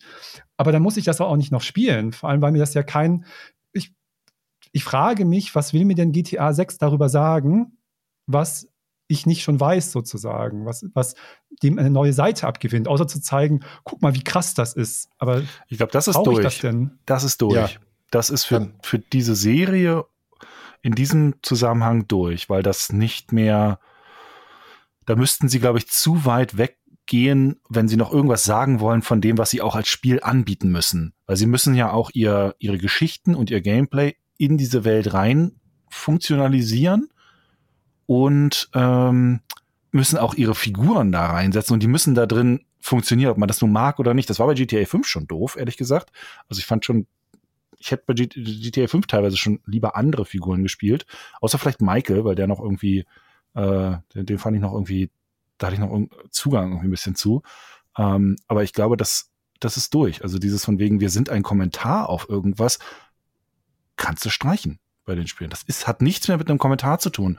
Das ist einfach nur eine Kopie dessen, was da ist. Wie du, ja, wie du schon richtig sagst. Und gerade diese Szenen, die ja ein bisschen aussehen, als würden sie aus diesen, aus, aus Social Media äh, äh, Clips sein, gerade die sehen ja sogar noch wirklich fast, fast schon fotorealistisch aus, weil sie dann auch so diesen Shaky Cam Look dazu haben, so ein bisschen diesen, diesen Filter drüber. Die, die Szenen, die wirklich nach Spielszenen aussehen oder die nach einem, sagen wir mal, nach einem, wie, wie einem Filmtrailer aussehen oder ein Spiel, ein klassischer Spieltrailer, die sehen Entschuldigung, die sehen ja auch wirklich noch nach einem, nach einem Film oder einem Spiel aus, aber diese ganzen Social Media Beiträge, das ist, also, das ist nur noch Voyeur TV oder halt dieses, was halt bei RTL 2 hoch und runter läuft. Also so dieses, dieses ganze Assi TV, äh, noch weiter, also Medien, die einfach noch weiter nach unten treten. Weil das ist ja, das, das ist ja alles kaputte Gesellschaft. Eine von, von Drogen kaputt gemachte Gesellschaft mit Menschen, die zerbrochen sind. Das sind ja alles zerbrochene Menschen und man steht irgendwie so davon so, haha, der lustige Typ da, der da nackt irgendwie durch die Straße läuft. Out, ouch, das ist alles, wie du schon sagst, ist alles echt, ist alles passiert. Ich finde es halt insofern problematisch, dass, ähm, okay, dann ist es jetzt kein, kein, kein überzeichnetes Bild mehr von einer USA, die in echt schon schwierig ist, sondern es ist halt jetzt von mir aus ein nicht mehr so überzeichnetes, an die Realität sich annäherndes Bild, wobei sich da die äh, Realität an das Spiel angenähert hat und nicht umgekehrt. Umgekehrt wäre es wahrscheinlich schöner gewesen, wenn wir mal ein GTA erleben könnten, das auch andere Seiten der USA beleuchtet, äh, wie es zum Beispiel, finde ich, Dead Redemption 2 eher hinbekommen hat.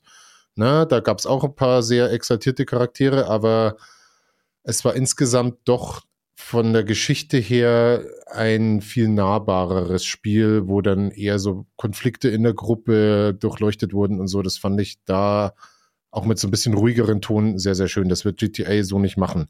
Was ich halt schwierig finde, ist, dass einfach so ein Kernding von GTA Gewalt ist und zwar konsumierbare Gewalt, die dir als Spieler Spaß machen soll. Ne? Mit Over the Top und hier fliegt was in die Luft und ähm, wie viele Tote sind durch, weil es beim Banküberfall schiefgegangen ist, hahaha. Ähm, naja, sind wir aber gerade nochmal davongekommen unter den Hubschrauber rein und so. Und das ist eben genau das, was in den USA einfach kein Spaß ist. Also ein Land, was so geprägt ist von, von Alltagsgewalt, wo so viele Kinder in Schulen erschossen werden von Leuten wie in keinem anderen Land, wo niemand was wirklich dagegen tut, das soll dann der Teil sein, der am Spiel Spaß macht. Ich möchte jetzt auch hier nicht den Moralisten spielen. So, mir ist schon klar, GTA ist ein Spiel, wo ich halt ein Gangster spiele. Ne? Dann ist es halt von mir aus in dem Fall eine Gangsterin, die vielleicht keine, keine andere Wahl hat, was weiß ich. Und, äh, letztlich werden wir viele Leute umbringen in, in, GTA 6, wie wir es auch in 5 und 4 und so weiter schon gemacht haben. Es gehört zur Serie dazu.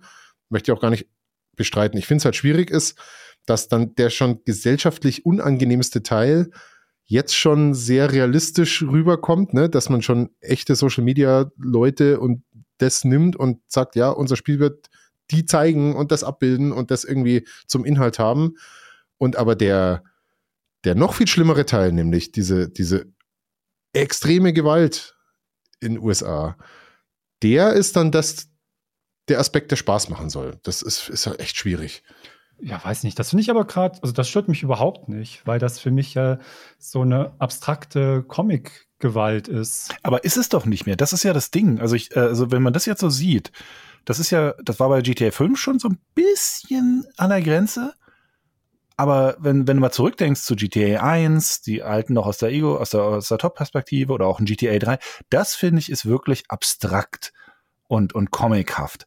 Aber das hier geht ja, und ich wette, wenn sie es technisch könnten, würden sie es fotorealist noch fotorealistischer machen. Das hat ja nichts mehr mit einer Abstraktion in irgendeiner Weise zu tun. Nicht mal auf einer künstlerischen Ebene. Man hätte ja auch, äh, äh, das verkauft natürlich jetzt nicht so viel, mir ist vollkommen klar, dass das also was ich jetzt gleich sagen werde, ist mir schon klar, dass das als Geschäft nicht geht, aber man hätte natürlich auch mit der modernen Technik sagen können, wir gehen, äh, wir schlagen irgendeinen Stil ein, um noch eine gewisse Art von Abstraktion drin zu haben. Aber genau das passiert ja gar nicht mehr und soll ja auch gar nicht passieren, äh, weil das ja auch Teil des Produktes ist. Aber also von dem, was ich bis jetzt so gesehen habe, kann ich das, kann ich total nachvollziehen, dass der, der, der, sagen wir mal, dieser spaßige, comichafte Anteil, dass man den nicht mehr darin sieht, den man vielleicht in einem in einem GTA 3, 4 äh, also sogar 4 oder 5 noch, noch eigentlich noch ganz gut erkennen konnte. Aber jetzt hier so, äh, stell dir das Spiel mal vor mit einem Always on Social Media Filterbild. Also, dass du das nicht so spielst, wie du jetzt in GTA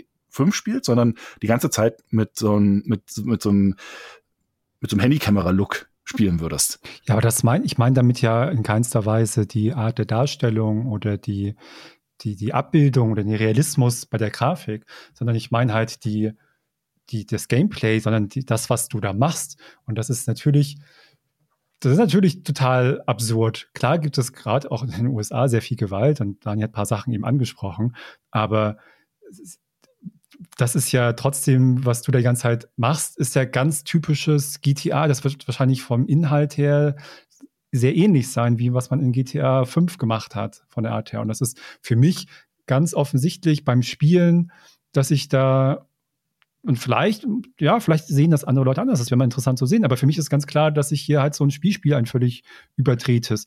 Und dass ich da gar keine Überschneidung habe oder Gefühle, dass das diese Art zu realistisch ist, weil ich plane ja eben solche nicht eine Schießerei in der Schule oder so, sondern ich mache irgendwelchen völlig, ich mache ja irgendwie einen Banküberfall, der abläuft wie in einem Gangsterfilm. Ja, ich mache die ganzen Sachen, die wir als Tropes und Klischees zur Genüge kennen und vielleicht immer noch mal mit einem neuen Twist und dann vielleicht auch mal ein bisschen realistischer oder mit noch mehr Interaktion mit einer Polizei und wie man es in Spielen noch nicht gesehen hat. Ja, das ist, aber das ist doch für mich immer der Teil, der ganz klar ein Actionspiel ist und äh, wo ich diese Sachen ausleben kann, wenn mir das Spaß macht. Das, auch mir macht das nur so Mittelspaß. Ich finde manche Sachen ganz interessant und ansprechend daran und im Großen und Ganzen bin ich auch nicht so ein Riesenfan davon, von daher ist das gar nicht so mein Ding, aber das kann ich ganz gut nachvollziehen und das ist ja die gleiche Diskussion, die wir bei Computerspielen schon immer führen. Ich bin mal, die Frage ist wirklich, ob wir irgendwann an diesen Punkt kommen. Im Nachhinein ist ja mal, was Daniel schon gesagt hat, er kann das zum Beispiel, als ich ihn gefragt habe vorhin, wie er das vielleicht mit seinen eigenen Kindern einschätzt, dass das ziemlich schwierig ist.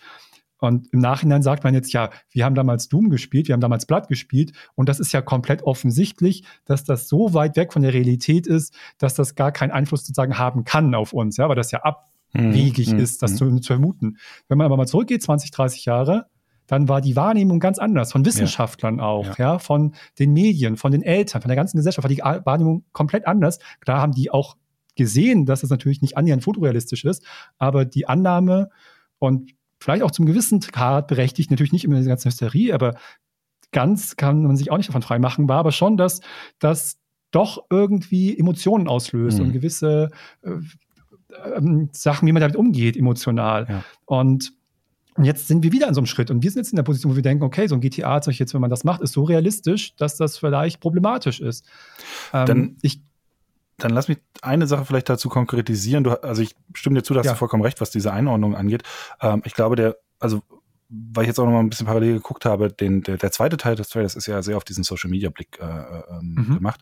Ähm, und ich glaube, der, der eine große Unterschied ist ein bisschen, die früheren GTAs zelebrieren ja auch Gewalt und, und, und das ist ja auch ist auch okay. Ähm, mhm. Ich habe ich hab damit auch kein Problem damit. Ich bin ja auch mit Doom und sowas groß geworden. Ich bin auch mit Actionfilmen groß geworden, die, die auch äh, Gewalt äh, zelebrieren ja. und, und, und, und äh, gefeiert haben. Und ich fand das auch immer cool um zu gucken. Aber es ist ein bisschen sowas wie auch, ähm, äh, äh, wie zum Beispiel auch bei sowas wie Sands of Anarchy oder so diesen, äh, diesen, sagen wir mal so Gauner-Serien, wo ich schon immer weiß, es wird nur alles immer schlimmer. Es gibt überhaupt keine Perspektive mehr. Ähm, das kommt auf der einen Seite so ein bisschen dazu, mit diesem ganzen Szenario. Aber was, was ich tatsächlich noch viel schwieriger finde, ist tatsächlich dieser, das Zelebrieren der kaputten Menschen. Ja. Also das, das ist, glaube ich, der, das ist der Teil, der mit, der mir tatsächlich wehtut. Dieses, wir feiern diese ganzen irren Typen. Die kaputte Gesellschaft. Die sind aber, das sind kaputte Menschen. Die sind allein gelassen worden, die sind im Stich gelassen worden, die sind vom System fallen gelassen worden. Früher war das ja wenigstens noch, sagen wir mal, so im Gaunerfilm, äh, äh, gut, vielleicht idealisiere ich das auch so ein bisschen, äh, aber die, da hatte ich noch das Gefühl, dass diese, diese Gauner, jetzt irgendwie so gerade so ein Mafia-Film oder so, dass die noch, sagen wir mal, Agenten ihres eigenen Schicksals sind.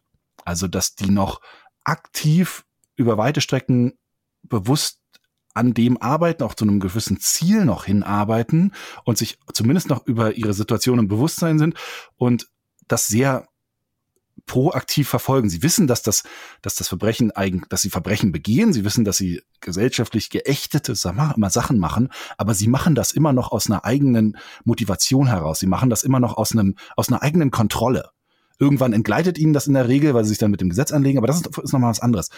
Und das, die Leute, die du jetzt hier in dem zweiten Teil dieses Trailers siehst, das sieht über weite Strecken aus wie Menschen, die halt einfach keine Kontrolle mehr haben, sondern die, die Opfer des Kontrollverlusts geworden sind und denen niemand irgendwie helfen kann.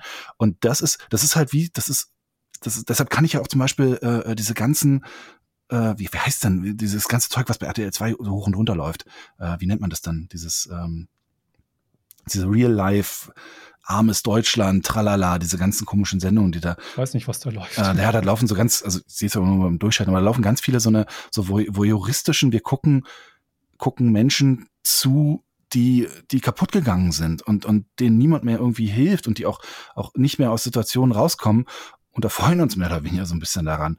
Ähm, und das finde ich ist ein, ist ein gewisser Bruch. Also, dass das so zelebriert wird äh, und jetzt auch hier in, in, in, diesem, in dem Teil des Trailers so zelebriert wird, der Gewaltanteil ist wahrscheinlich gar nicht, du hast vollkommen recht, das äh, äh, habe ich, glaube ich, falsch, falsch analysiert. Ähm, das ist wahrscheinlich überhaupt nicht, das ist mir ein bisschen egal.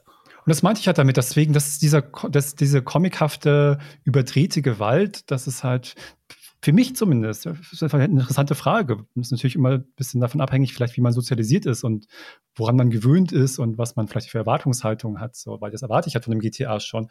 Und das kann ich halt einfach ganz klar als Spiel tun oder einordnen. Und deswegen finde ich das irgendwie aus meiner Warte halt nicht problematisch und ähm, zumindest nicht in dem, was ich jetzt erwarte. Keine Ahnung, vielleicht kommt irgendwas, was dann anders ist, aber das erwarte ich jetzt auch ehrlich gesagt nicht, weil ich glaube nicht, dass sowas in einem GTA passiert.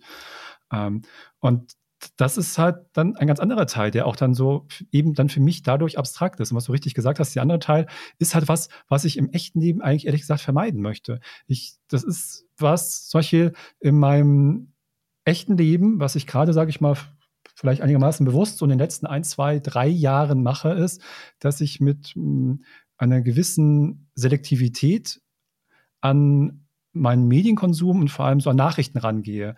Weil ich bin in dieser, in diesem Zwiespalt, dass ich einerseits informiert sein möchte, äh, über Politik und über Gesellschaft und Entwicklungen, weil mir das wichtig ist, dass ich da weiß, was los ist. Aber ich auch, äh, zu gewissen Zeiten die Nachrichten sehr anstrengend und bedrückend finde. Mhm. Und da den richtigen Weg zu finden, finde ich manchmal nicht leicht. Und es gibt gerade in der Politik, in den USA ist das schon, sag ich mal, in den letzten 10, 15 Jahren so. Und wie immer hängen wir so mit gesellschaftlichen Entwicklungen den USA so zehn Jahre hinterher. Und ich finde gerade die letzten fünf Jahre in Deutschland auch sehr bedenklich und auch anstrengend. Solche, wenn man sich ein bisschen ausführlicher mit Politik beschäftigt. So, da habe ich aber das Gefühl, ich mache das trotzdem, weil ich das wichtig finde, dass ich da informiert bin.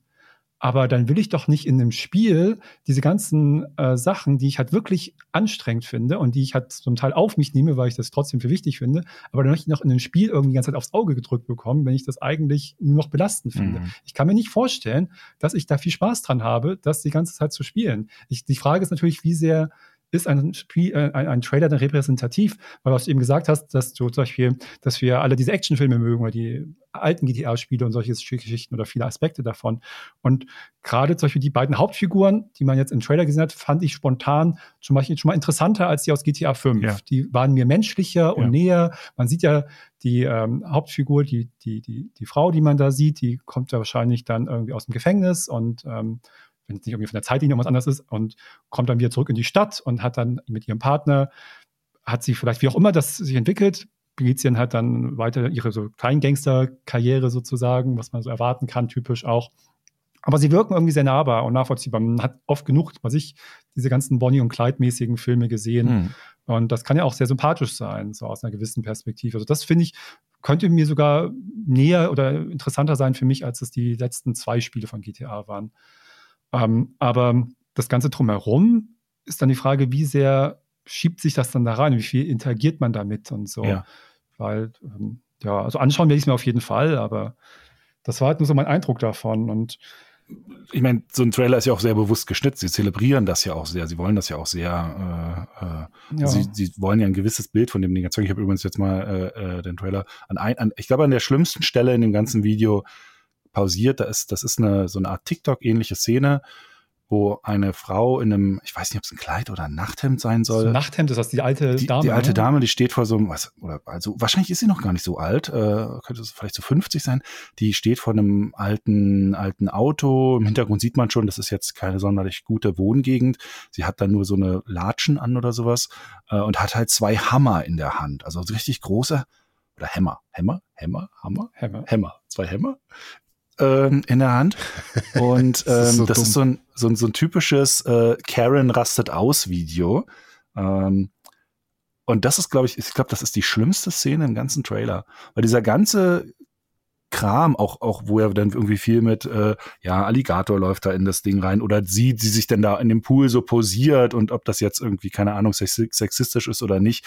Das ist alles Larifari im Vergleich zu dieser Szene weil die wirklich, die ist so niederschmetternd, weil, weil das, was, was das eigentlich alles bedeutet, diese Frau, die da steht, irgendwie wahrscheinlich ins Ka in, in die Kamera-Handy rein äh, äh, grölt mit diesen zwei Hammern in der Hand. Das ist ein Tiefpunkt. So krass. Und das ist ja auch eine Szene, die in echt so ähnlich passiert ist. Also die haben sie ja eins zu eins von einer echten Frau ja? übernommen. Und das ist halt schon, ja, ich weiß halt auch nicht, was soll da noch die Aussage sein, ne? Also, keine Ahnung. Jetzt kann man sich auch nicht mehr hin, ich finde, man kann sich auch nicht so hinstellen, von wegen automatisch sagen, Rockstar hätte noch irgendwie groß was zu sagen. In den letzten zehn Jahren haben sie, haben sie nur gesagt, können wir noch ein bisschen mehr Geld für GTA Online haben. Also. Vielleicht kann man es ja äh, positiv gesehen, kann man sagen, okay, ein Medienprodukt mit einer Wirkmacht und Reichweite wie GTA 6, was soll denn noch geeigneter sein, den Leuten zu zeigen, wie es in diesem Land zugeht. Und natürlich geht's nicht hm. exakt so zu wie in GTA 6, aber ähm, auch diese, dass du einfach realistische Fälle nimmst und die dann da mit abbildest, natürlich auch mit ein bisschen Kalkül, dass dann wieder der Artikel erscheint, wo es heißt, okay, die Leute, die wir da im Trailer gesehen haben, die gab's auch in echt und na, na, na. Aber vielleicht brauchst du auch mal so eine Art von Brennglas auch für das Land selber, dass du ihnen mal zeigst, Leute, ihr seid das so. Das hast du doch schon. Ja, aber sind, kommt drauf an. Medien sind doch, sind's doch schon. Das ist doch, das ist doch einfach nur normales, also Fernsehen sozusagen. Das ist ja genau, was ich meine. Das ist ja nichts, ist ja nichts Überspitztes mehr, ist ja kein, nicht den Spiegel vorhalten, was du oft machst, sondern es ist ja einfach nur das, was wir eh schon haben. Das ist ja dieses Florida Man-Meme. Das ist mhm. ja einfach nur, das kannst du, wenn du das ja googelst, du kannst wahrscheinlich diesen ganzen Trailer, wie du schon gesagt hast, dir zusammen googeln aus Szenen, die einfach alle real existieren. Und, und da wird aber ja doch gar keine irgendeine Art von, also erwarte ich zumindest nicht, vielleicht überrascht mich das Spiel ja total. Das wäre das wäre wirklich mal interessant, wenn mich das irgendwie dann mit ähm, da mitnimmt und mir irgendeinen interessanten Dreh, warum es wert ist, sich damit auseinanderzusetzen und dass es eine Aussage hat, die darüber hinausgeht aus, ja. guck mal, wie bescheuert das hier alles ist. Ja, das ist die große, das ist die große Frage. Die werden wahrscheinlich erst in zwei Jahren klären können. Ähm, ja. bin, ich hoffe es ein bisschen, dass vielleicht irgendwie sowas drin ist oder dass man es zumindest reininterpretieren kann. Ähm, aber mal schauen. Aber das sind ja wahnsinnig, das sind ja wahnsinnig begabte Menschen. Das gehören mit zu den besten Entwicklern in der ganzen Branche bei Rockstar. Die machen fantastische Spiele. Die können Geschichten erzählen. Die sind führend auf ganz vielen Ebenen, was sie da machen. Ähm, und die meisten Leute feiern das ja auch. Viele Leute finden das total super. Ist ja auch, okay, ist halt nicht mein Ding, weil ich da keinen Bock habe, mich mit zu beschäftigen. Aber ich fände es halt spannend, ob sie, ob sie mir irgendein Angebot machen können, dass ich sage, okay, das ist interessant jetzt. Mhm. Ne? Das damit habe ich nicht gerechnet. So. Außerhalb jetzt, sage ich mal, rein vom technischen und Gameplay-mäßigen, wo ich davon ausgehe, dass sie das hervorragend beherrschen. Ja. So. Das wird schon interessant sein zu sehen. So, und da hätte ich, fand ich halt sowas, wenn ich dann eben an den San Andreas zurückdenke oder an den Vice City, einfach so viel interessanter für mich persönlich und ansprechender, wo ich sofort auch Bock hätte und denke so, cool. Vielleicht hätte ich dann trotzdem nicht Ende gespielt, weil mich dann irgendwann dieses Open World dann mir dann zu viel wird. Aber ähm, trotzdem wäre erstmal der Appeal da gewesen, den ich jetzt halt nicht so verspüre. Wo ja gerade Vice City auch ähm, damals dadurch ein bisschen eine, eine gewisse, sagen wir mal, Botschaft drinne hatte, dadurch, dass es ja eigentlich das Spiel gewordene Scarface war, ne? Was mhm. ja auch schon äh, ne, ne, mit einer klaren Aussage erzählt und gedreht war und damit einer klaren Stoßrichtung. Und das Spiel hat das ja äh, eigentlich nur aufgegriffen und noch ein bisschen Gameplay drumherum, also soll jetzt nicht abwerten klingen, um Gottes Willen, ähm, aber halt Gameplay drumherum gebaut, mehr Bewegungsfreiheit, aber man hätte das auch zu einem, zu einem Scarface-Film ähm, zusammenschneiden können und die wären sich sehr, sehr ähnlich gewesen. Äh, nur dass, soweit ich weiß, ja Tommy äh, am Ende nicht, nicht so deutlich stirbt. Also ich glaube, er, ist, er überlebt es ja, glaube ich. Ähm, auch wenn sein Schicksal, glaube ich, nicht innerhalb dieses, dieses Universums nicht abschließend geklärt ist, aber zumindest diese ganze, dass er da nicht lebend rausgeht, Geschichte äh, aus Scarface, das haben sie natürlich fürs Spiel wieder, ge, wieder gedreht, wo man auch wieder ein bisschen sagen muss, das war halt dann doch ein bisschen das, das Coole an dem Mafia 1, dass sie wenigstens, wenn sie schon ein Spiel machen, wie der, das, der wie ein Mafia-Film ist, dass sie dann halt wenigstens auch konsequent sind, konsequent sind und nicht sagen, ja, aber du bist ja der Spieler, du hast die letzte Mission geschafft, also ist alles gut. Nee, ist halt nicht alles gut. Ich frage mich gerade, wo du halt äh, dann jetzt bei City noch angesprochen hast und Mafia, ob das, wie viel liegt davon an der Distanz, die man hat zu einer Zeit? Mhm. Ja, Mafia habe ich halt einfach keine Relation zu. Das ist passiert und ähm, dann kann das ja noch so realistisch sein, sozusagen. Ja. Und ob das ähm, oder ob das also gleichzeitig an der Distanz liegt, aber auch eben daran, dass ich bestimmte Entwicklungen so bedrückend finde davon. Dass, dass, ich kann mich nicht, dass ich nicht daran erinnern. Ich denke mal, dass ja zum Beispiel in GTA 5 ja vielleicht ähnlich zeitgeistig war vor zehn Jahren, wie es jetzt in GTA 6 in zwei Jahren sein wird, mhm. in einem Jahr.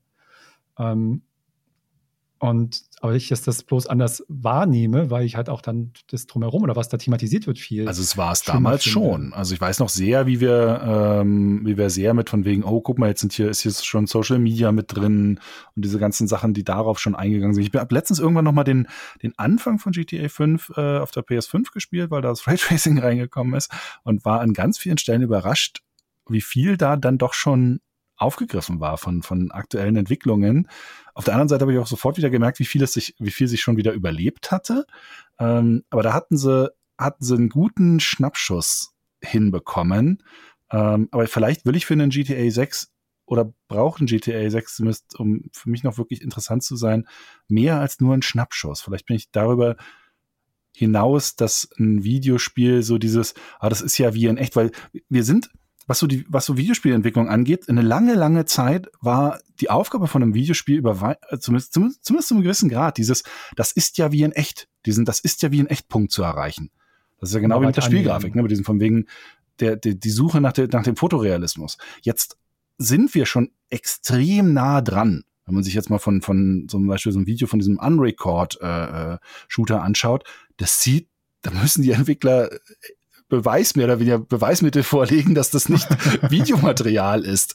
Also wir sind an dem Punkt angekommen, dieser, dieses, äh, oder wir nähern uns dem sehr, sehr an, dieses ähm, so realistisch wie möglich.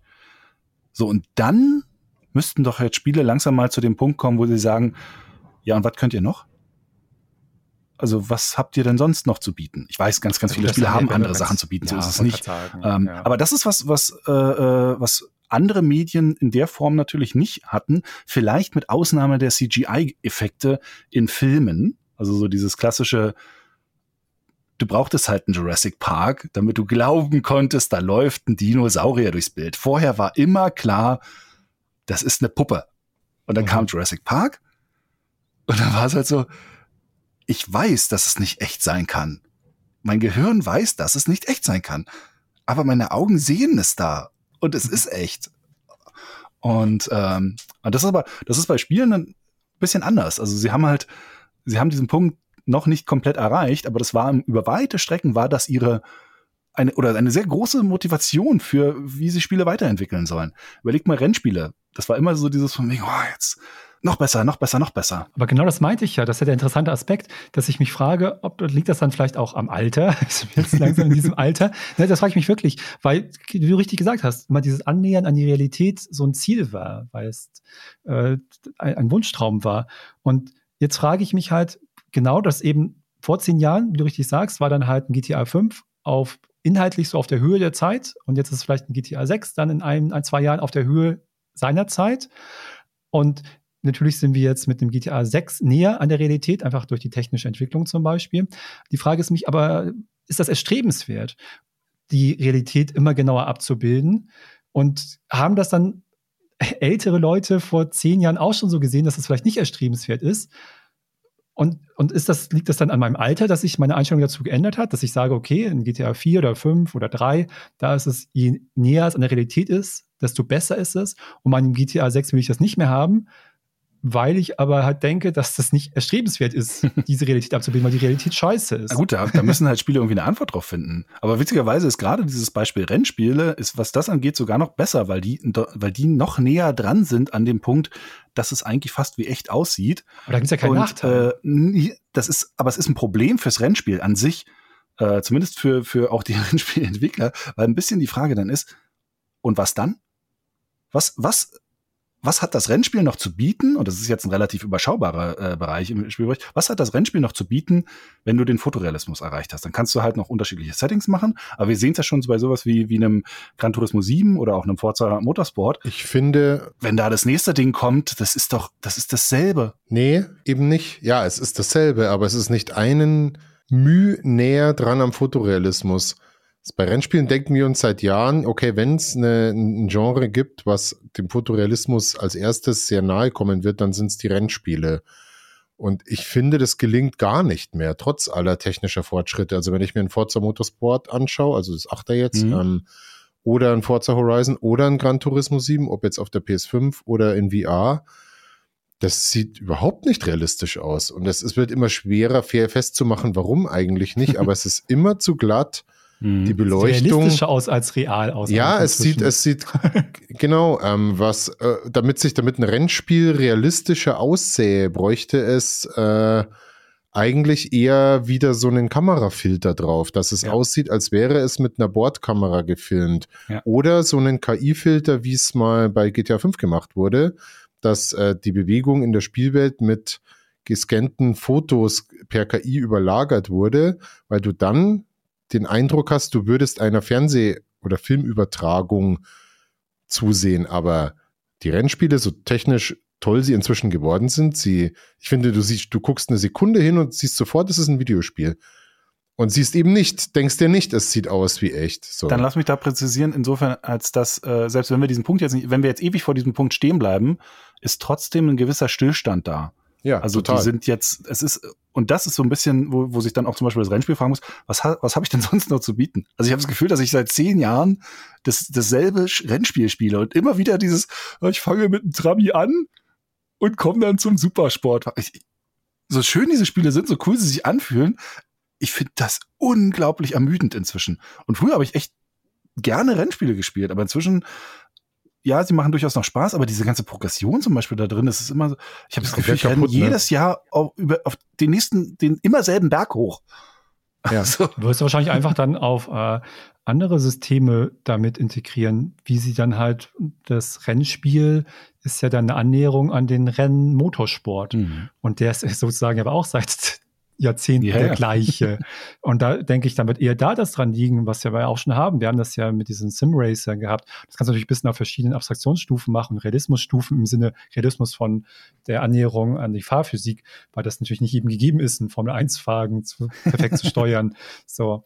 Ähm, und dann denke ich, wird es eher der Aspekt sein, dass du dann halt in solchen Ligen und da dich mit, mit anderen in der sozialen Interaktion äh, da spielst, zusammenspielst, gegeneinander spielst, Rennen fährst.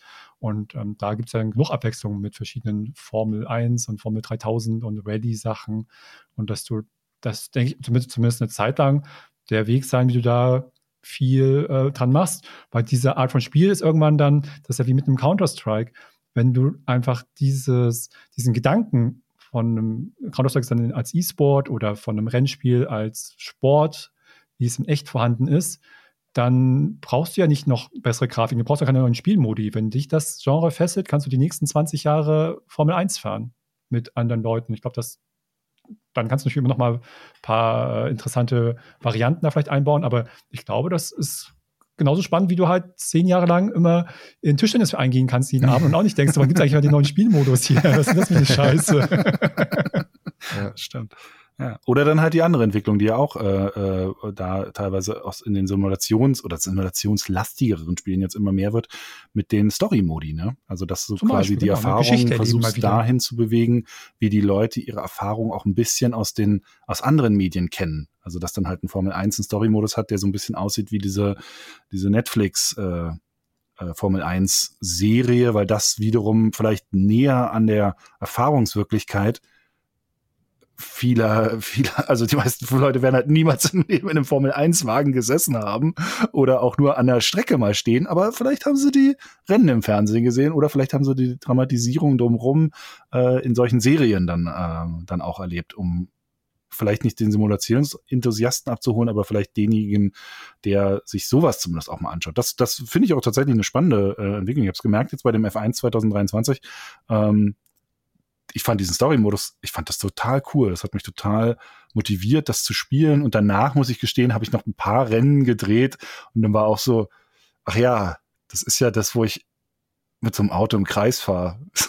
Ach so, das habe ich, das macht, da habe ich ja gar keinen Spaß dran. Das ist aber ein total guter Punkt, weil ich glaube, das wirklich ein großer Hebel ist, dass man das irgendwie verbindet, dass man diese Fantasie äh, eine, einer Renn, Fahrerkarriere da halt mit ja. abbildet. Jemanden von dem, der in diesem Sport aktiv ist und dann drumherum noch ein bisschen was erzählt. Und das kann auch in Kombination ja mit anderen Spielern dann in einem sozialen Netz oder in einem Multiplayer in einem online, in einer persistenten Welt ja irgendwie auch stattfinden. Was natürlich auch total spannend wäre, wenn es dann sozusagen vielleicht gerade wenn du dann die Leute über mehrere Jahre fesseln möchtest, dass du ja nicht das Spiel immer neu erfindest, aber könnte mir solche, wie cool wäre es denn so als Idee, wenn du so eine persistente Rennfahrerwelt irgendwie aufbaust, so über mehrere Saisons, wo du dann auch dein Wirken da dann in dem Jahr für die einzelnen Rennen was hat, aber auch dann, wenn du da einen Fortschritt schaffst, wie du es vielleicht in einem EVE Online, weißt du, dir eine mhm. Position erarbeiten kannst, mhm. dann, dass das aber auch in so einer persistenten Formel 1 Welt passiert. Mhm. Wäre von der Idee her total spannend. Also ich glaube schon, dass da noch abseits von reinen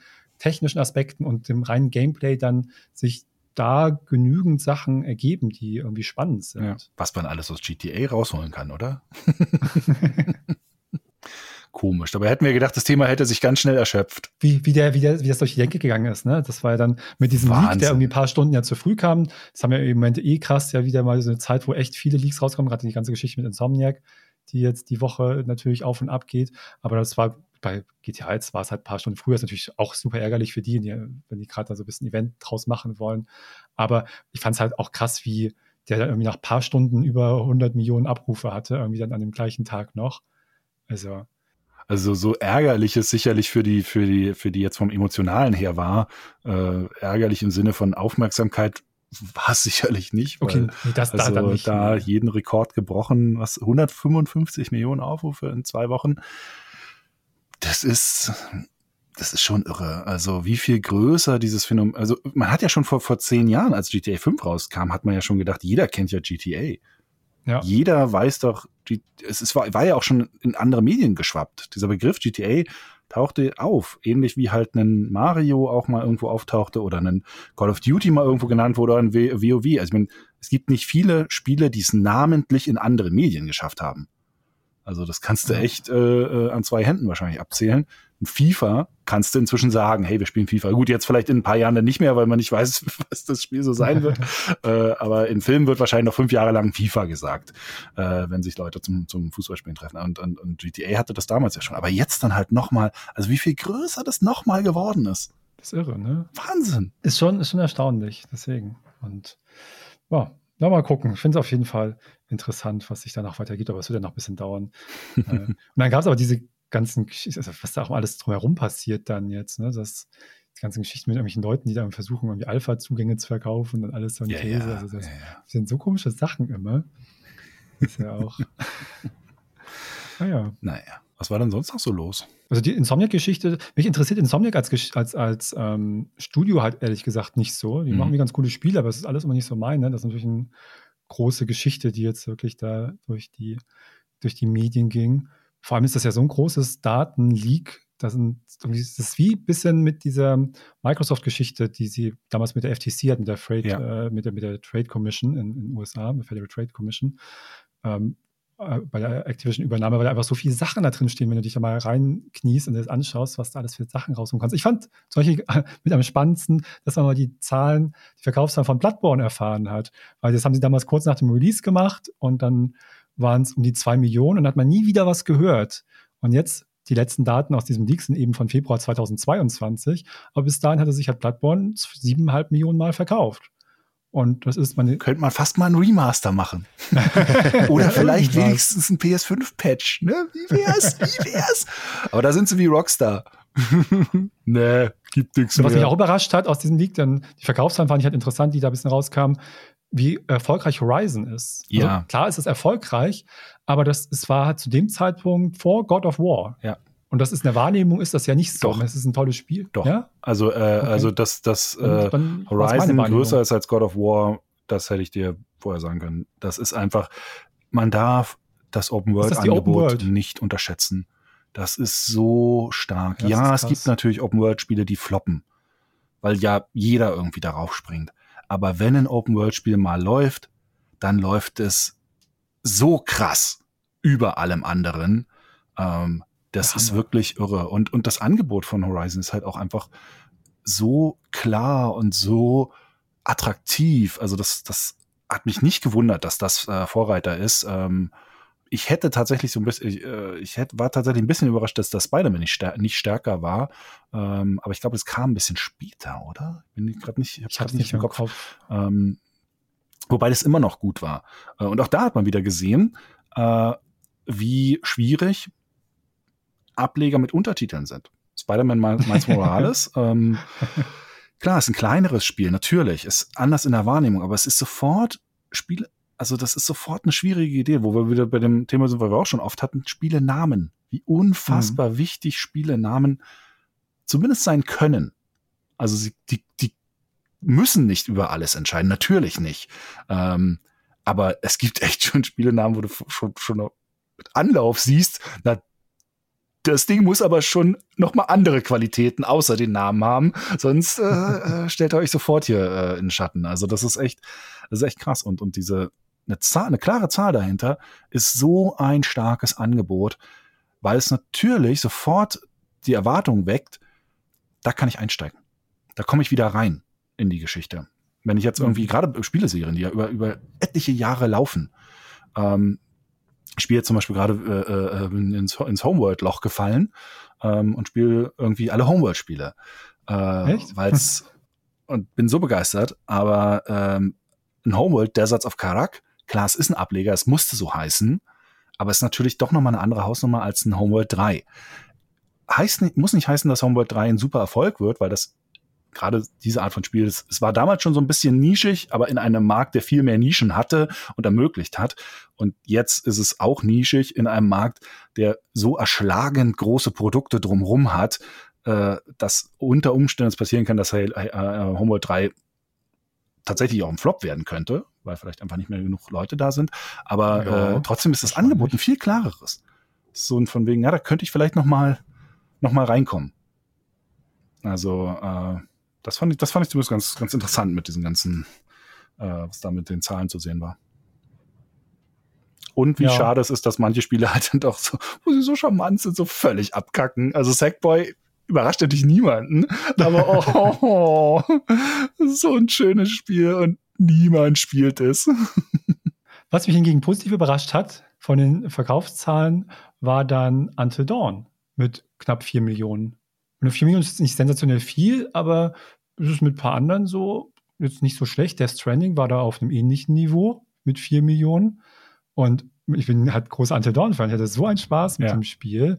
Aber ich denke mal, im Vergleich zu, ganz, zu einigen anderen Spielen ist es vom Produktionsaufwand sehr überschaubar gewesen. Und äh, So, und, und ich fand das total toll. Das bin ich immer noch, finde ich immer noch schade, dass da keine guten Nachfolger gab. Diese Men of Medan waren mir ganz nett, aber es war irgendwie auch da, das, das war wieder dieses Angebot. So, dann dieses Until Dawn, da, das kannst du halt in zwei Sätzen verkaufen, ja. was das Spiel ist. Und du siehst einen halben Trailer und weißt sofort, ob du da Bock drauf hast oder nicht. Diesen Men of Medan, dann guckst du das und so, was ist jetzt, ist das, ist das Horror, ist das Psycho, Allein schon diese ewig langen Namen, das, das ist schon so dumm. bekloppte Name, Furchtbar. total bescheuert. Und Until Dawn, geiler Name, geiles Thema, kurz ja. erklärt, zack. Und dann ist es halt erfolgreich. Hatten wir letztens auch, ne? Das ist wie mit The Quarry. Der, was ja. halt, statt, dass sie einfach ein Until Dawn 2 machen. The Quarry. Vor allen Dingen, das Geile ist ja, The Quarry ist ja über weite Strecken sogar wieder das, ein so ähnliches Setup. Du hättest problemlos Until Dawn 2 draufschreiben können, weil es auch wieder dieses, durch die Nacht kommen ein bisschen ist. Und, so ja. nennen, und sie nennen diesen den, den Quatsch The Quarry. Also so, ah, Wahnsinn. Wie kann man, naja, egal.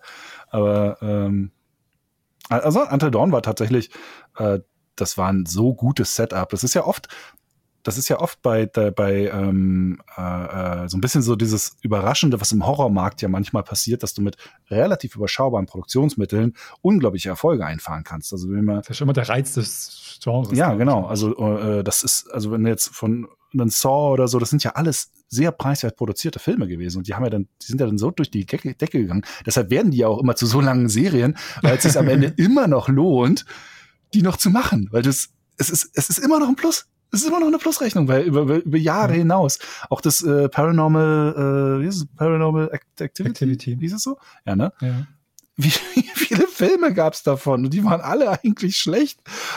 Die, Der erste war ganz cool. Unglaubliche äh, Zuschauerzahlen. Und das ist halt bei, bei Horror-Themen. Und das, Ante Dawn hat das im Grunde genommen ja als Spiel gemacht und zwar tatsächlich aber als wie als Film verkauft und das ist glaube ich ein super ja. starkes Angebot. Aber ich habe mich, schon gesagt, hab ich mich gefragt, Ansage, warum das nicht häufiger passiert.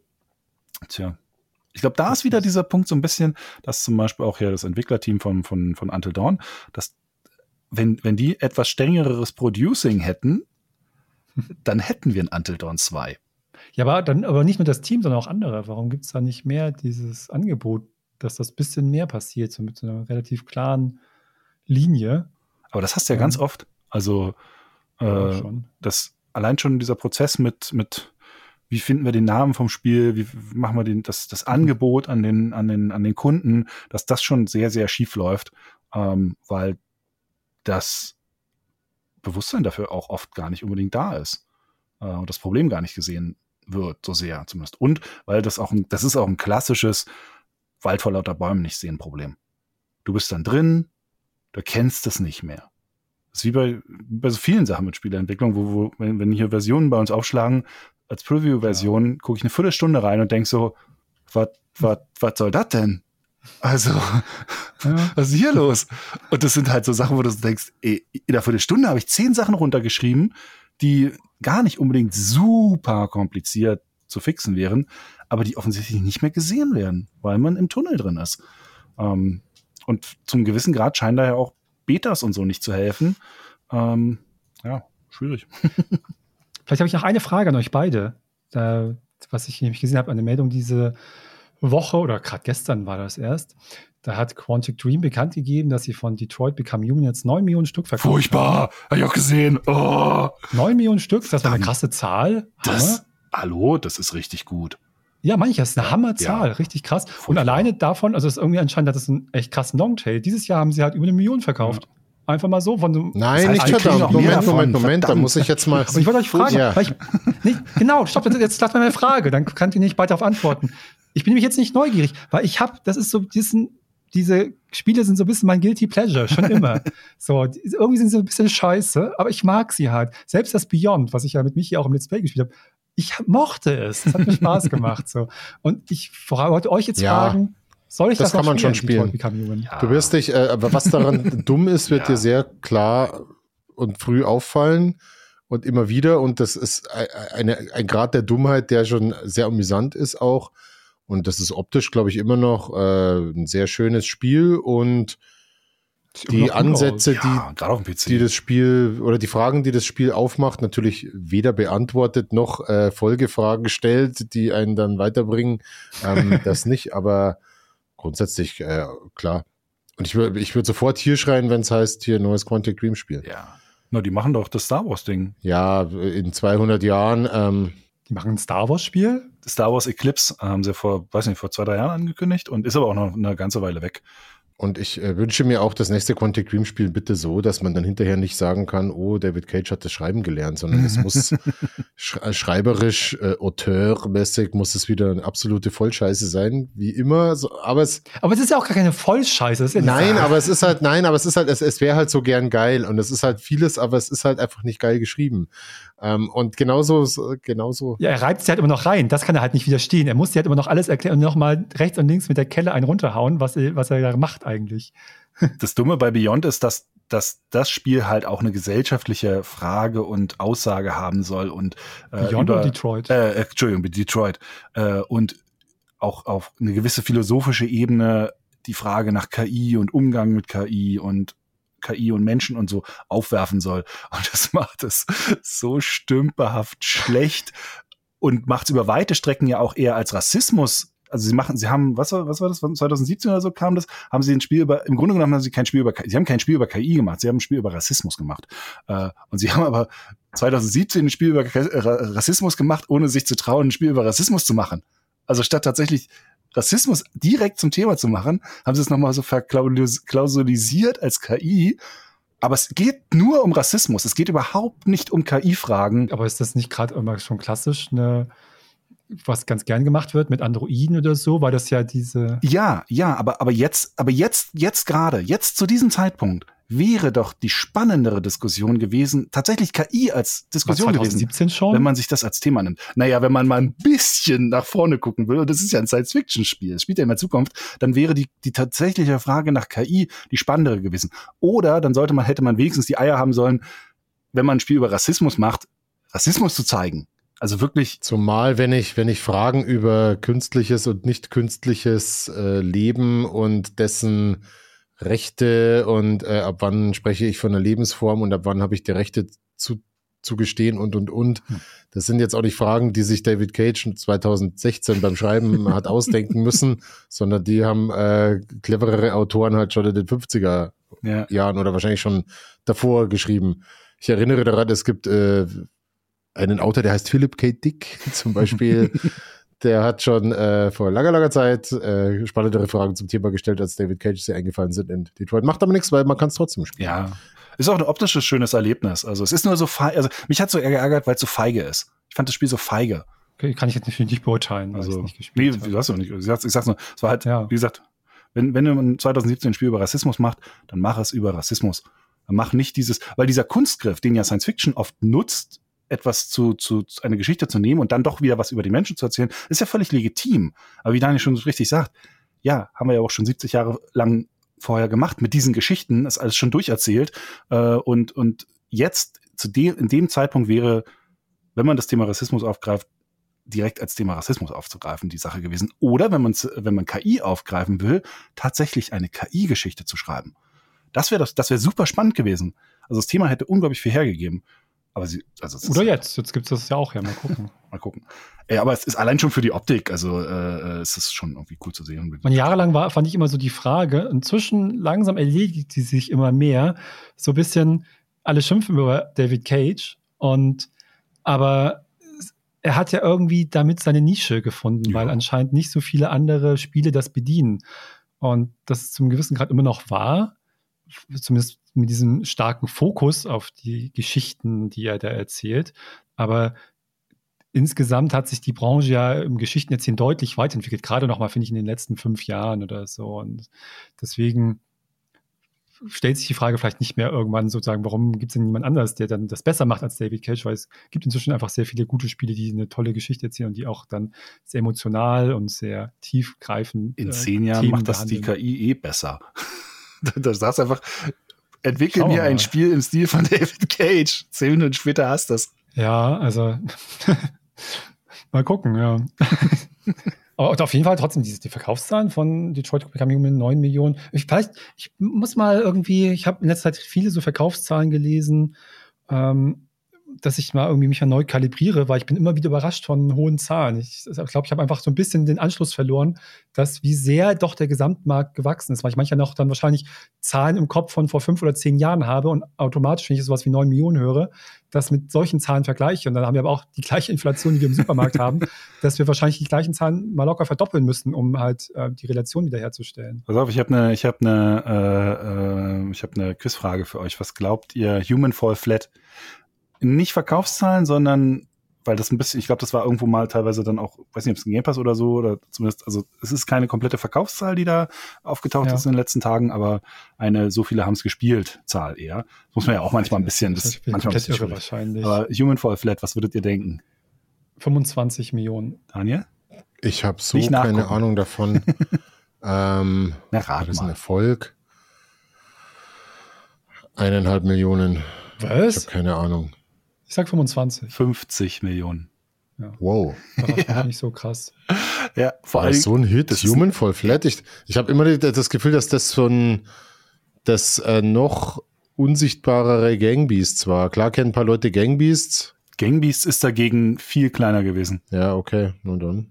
Ich habe das mitbekommen jetzt. Ich habe äh, den ganzen äh, The Day Before Debakel jetzt habe ich mir so ein paar Alternativen angeschaut, einfach mal aus Interesse, was es so gibt, vielleicht auch ein Videotour machen oder so. Und dann habe ich Seven Days to Die gespielt. Das ist riesig. Das ist halt seit ich habe ganz viele Sachen über das Spiel erfahren, die ich überhaupt nicht wusste. Das ist seit zehn Jahren im Early Access. Mhm. Ähm, aber es ist eine der guten. Das ist nicht diese vergammelten ja, Early Access, sondern einfach gut. seit zehn ja. Jahren wird ja, das halt ganze Zeit geupdatet, wie blöd. Das ist der Wahnsinn. Das ist wie Zomboid. Und ich habe es gespielt und es macht richtig Spaß. Mhm. Also es macht richtig Spaß. Vielleicht sollten wir es mal spielen, weil man es super als Koop spielen kann. Das ist ganz klasse.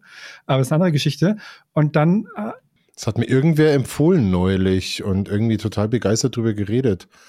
Ach, ein Freund, ein Freund von mir, genau, der meinte irgendwie uh, Seven Days to Die und dann dachte ich so, Das ist echt spaßig. Ja, ja. Ich bin ja überhaupt, ich bin ja kein Fan.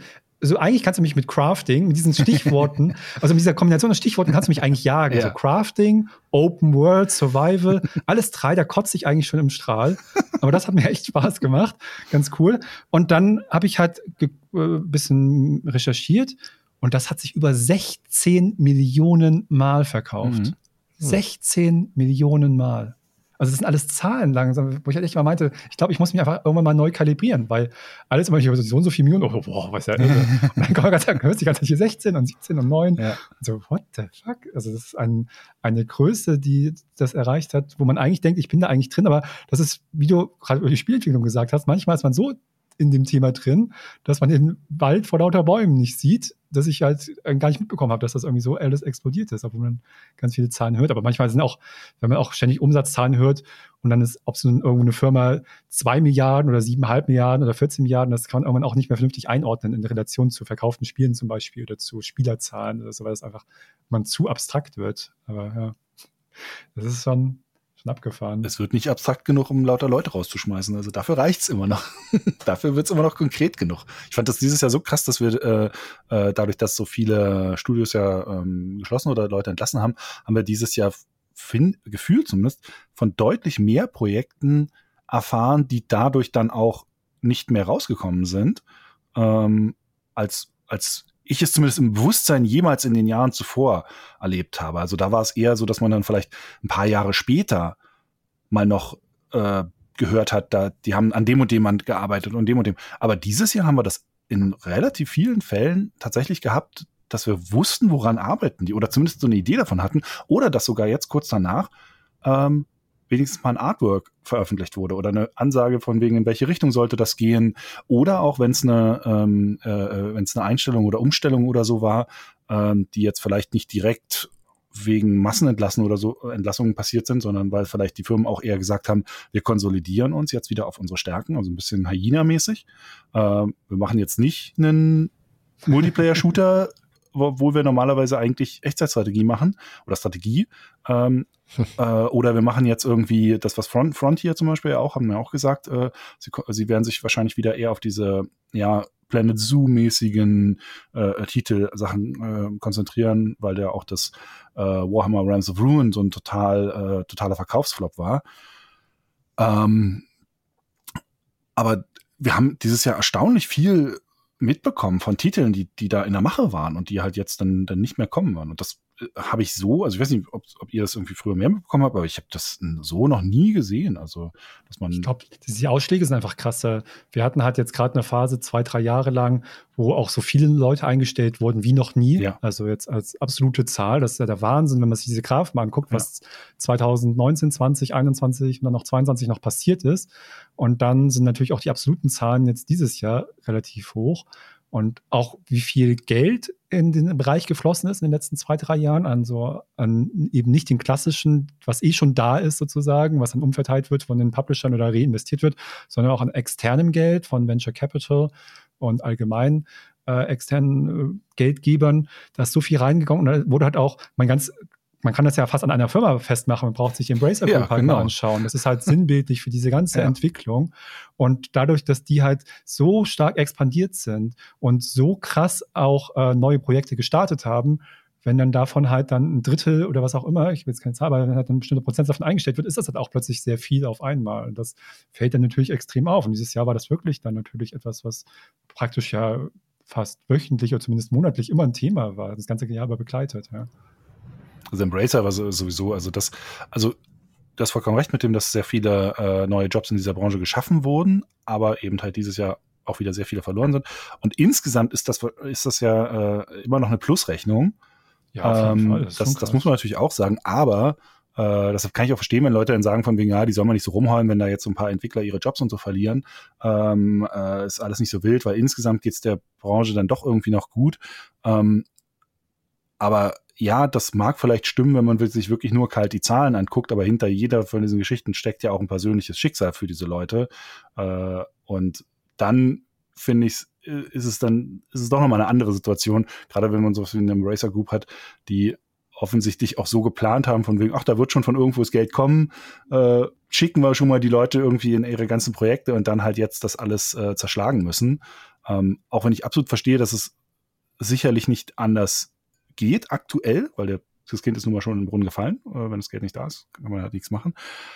Aber das heißt ja noch lange nicht, dass das nicht für die einzelnen Betroffenen trotzdem eine super beschissene Situation ist, ja, auch wenn es viele tolle neue Jobs in der Branche geschaffen sind. Also das, äh, ähm, ich mag das immer nicht, wenn das dann so von wegen, ja, aber es sind ja trotzdem immer noch mehr neue Jobs geschaffen worden. Ja. Nee, das ist natürlich völliger Quatsch. Und das ist aber auch dann diese Auswüchse, finde ich, von dem, gerade diesen amerikanischen Ausprägungen des Kapitalismus, den ich halt furchtbar finde, weil dann in den guten Zeiten die Leute ja nicht angemessen daran beteiligt werden. Dann, wenn, dann wäre es wieder einigermaßen fair. Das ist ja das, was wir eben nicht sehen, ja. sondern in der Summe, ja, wie du richtig sagst, wenn der Firma gut geht, stellen sie halt 10.000 neue Leute ein und dann zwei Jahre später feuern sie davon 8.000 wieder oder wie auch immer.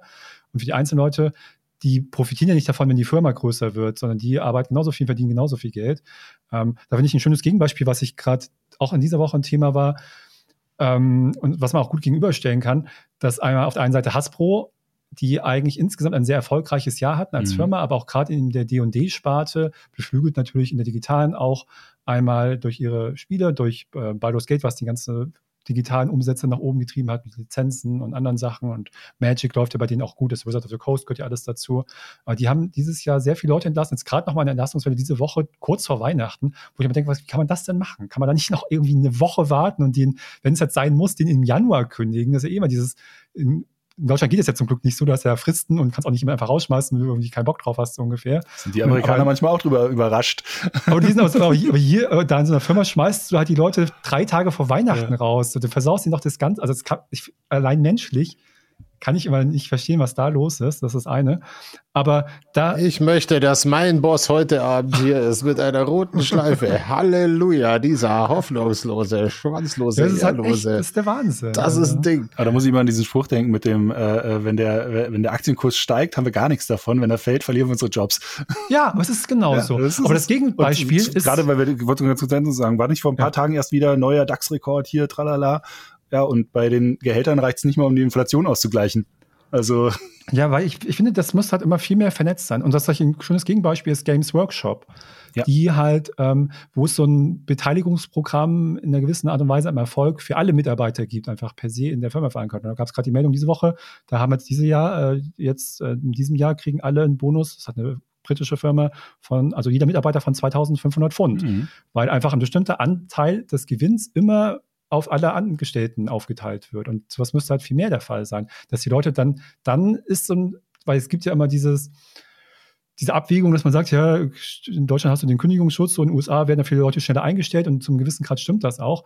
Aber das entwickelt sich ja seit Jahrzehnten in eine Richtung, dass aber die Leute trotzdem dann immer mehr einfach wie so eine Ware behandelt werden, hin und her geschoben, wie man es gerade braucht. Und für den Einzelnen und für immer größere Anteile leider an der Arbeiterschaft wird das immer problematischer und belastender.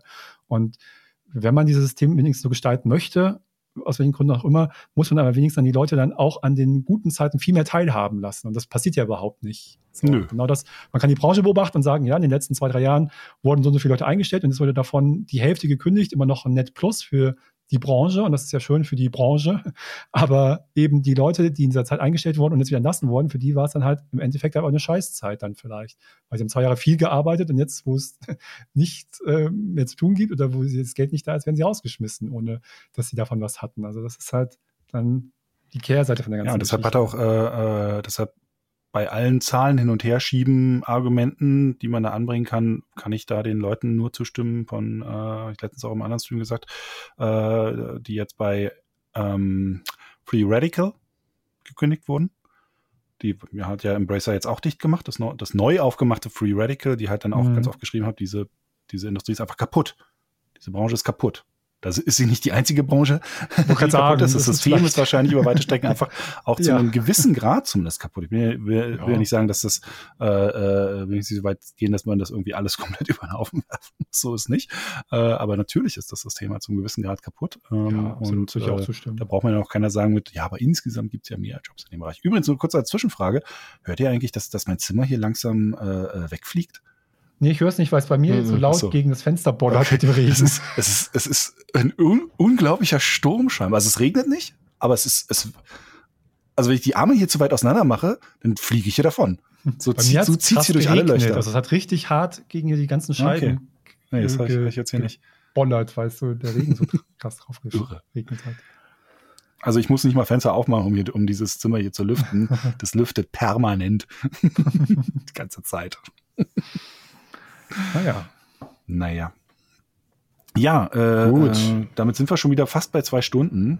Ähm, haben gar nicht am Ende so viele Themen abgedeckt, aber das machen wir dann im nächsten Jahr wieder mit vielen tausend Kleinigkeiten, ähm, wenn wir auch ein bisschen mehr wieder, hoffentlich wieder ein bisschen mehr Ruhe haben, um äh, uns darauf ein bisschen einzuspielen. Ähm, nächste Woche wird's wahrscheinlich keine Woche geben, tippe ich mal. Ne? Wahrscheinlich also, nicht. Äh, nee. Werden wir bestimmt nicht hinkriegen.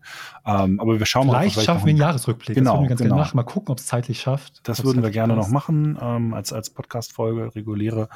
Ähm, und im neuen Jahr wird es dann in der ersten oder zweiten Woche wieder mit ja, etwas wir, frischerem Elan weitergehen. Äh, wir drei äh, werden uns wahrscheinlich jetzt auch noch schreiben in den nächsten Tagen, wie immer. Aber ich denke mal, wir werden uns nicht mehr sehen. Deswegen wünsche ich erstmal euch beiden ein richtig schönes Weihnachtsfest. Genauso unseren Zuschauern, dass ihr jetzt auch mit der Arbeit, man kennt das, der Stress direkt vor den Feiertagen nochmal groß, aber dass ihr das gut um die Bühne bringt und dass ihr dann entspannte Feiertage habt mit Freunden und Familie.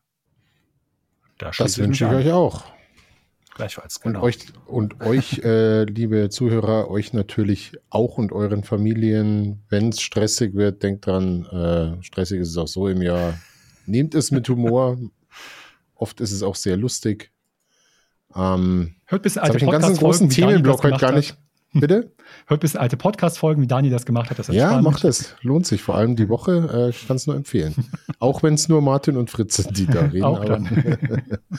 Nee, was war es mit ähm, Themenblock noch? Eins? Du ich hatte noch eine Sache, aber ich glaube, das ist fast eher was für eine eigene Folge, weil es äh, würde Teasers, jetzt den aber Teaser ist zumindest an. Ich, ich bin so neugierig. Ich halte es nicht es aus, wenn geht ich sowas nicht um, Es geht um sich in Sackgassen spielen. Oh. Und ich meine jetzt nicht Game Breaking, sondern äh, was das ich mag an dieser Stelle nicht mehr weitermachen und dann startest du das Spiel wieder und merkst, ach, ich war ja an der Stelle, wo ich eigentlich nicht mehr weitermachen wollte. Das finde, naja. Ah, da müssen wir drüber sprechen, weil es hat noch eine Verbindung zu einer Podcast-Folge, die wir schon mal hatten. Das, das ist ein gutes Thema. Gucken wir mal. Genau. Gut, dann äh, nochmal an dieser Stelle vielen Dank für die zahlreichen Spenden. Ihr könnt natürlich immer noch weiter spenden, wenn ihr wollt. Ähm, das bleibt jetzt erstmal offen. Die Sternstunden freuen sich, die Projekte brauchen es auch.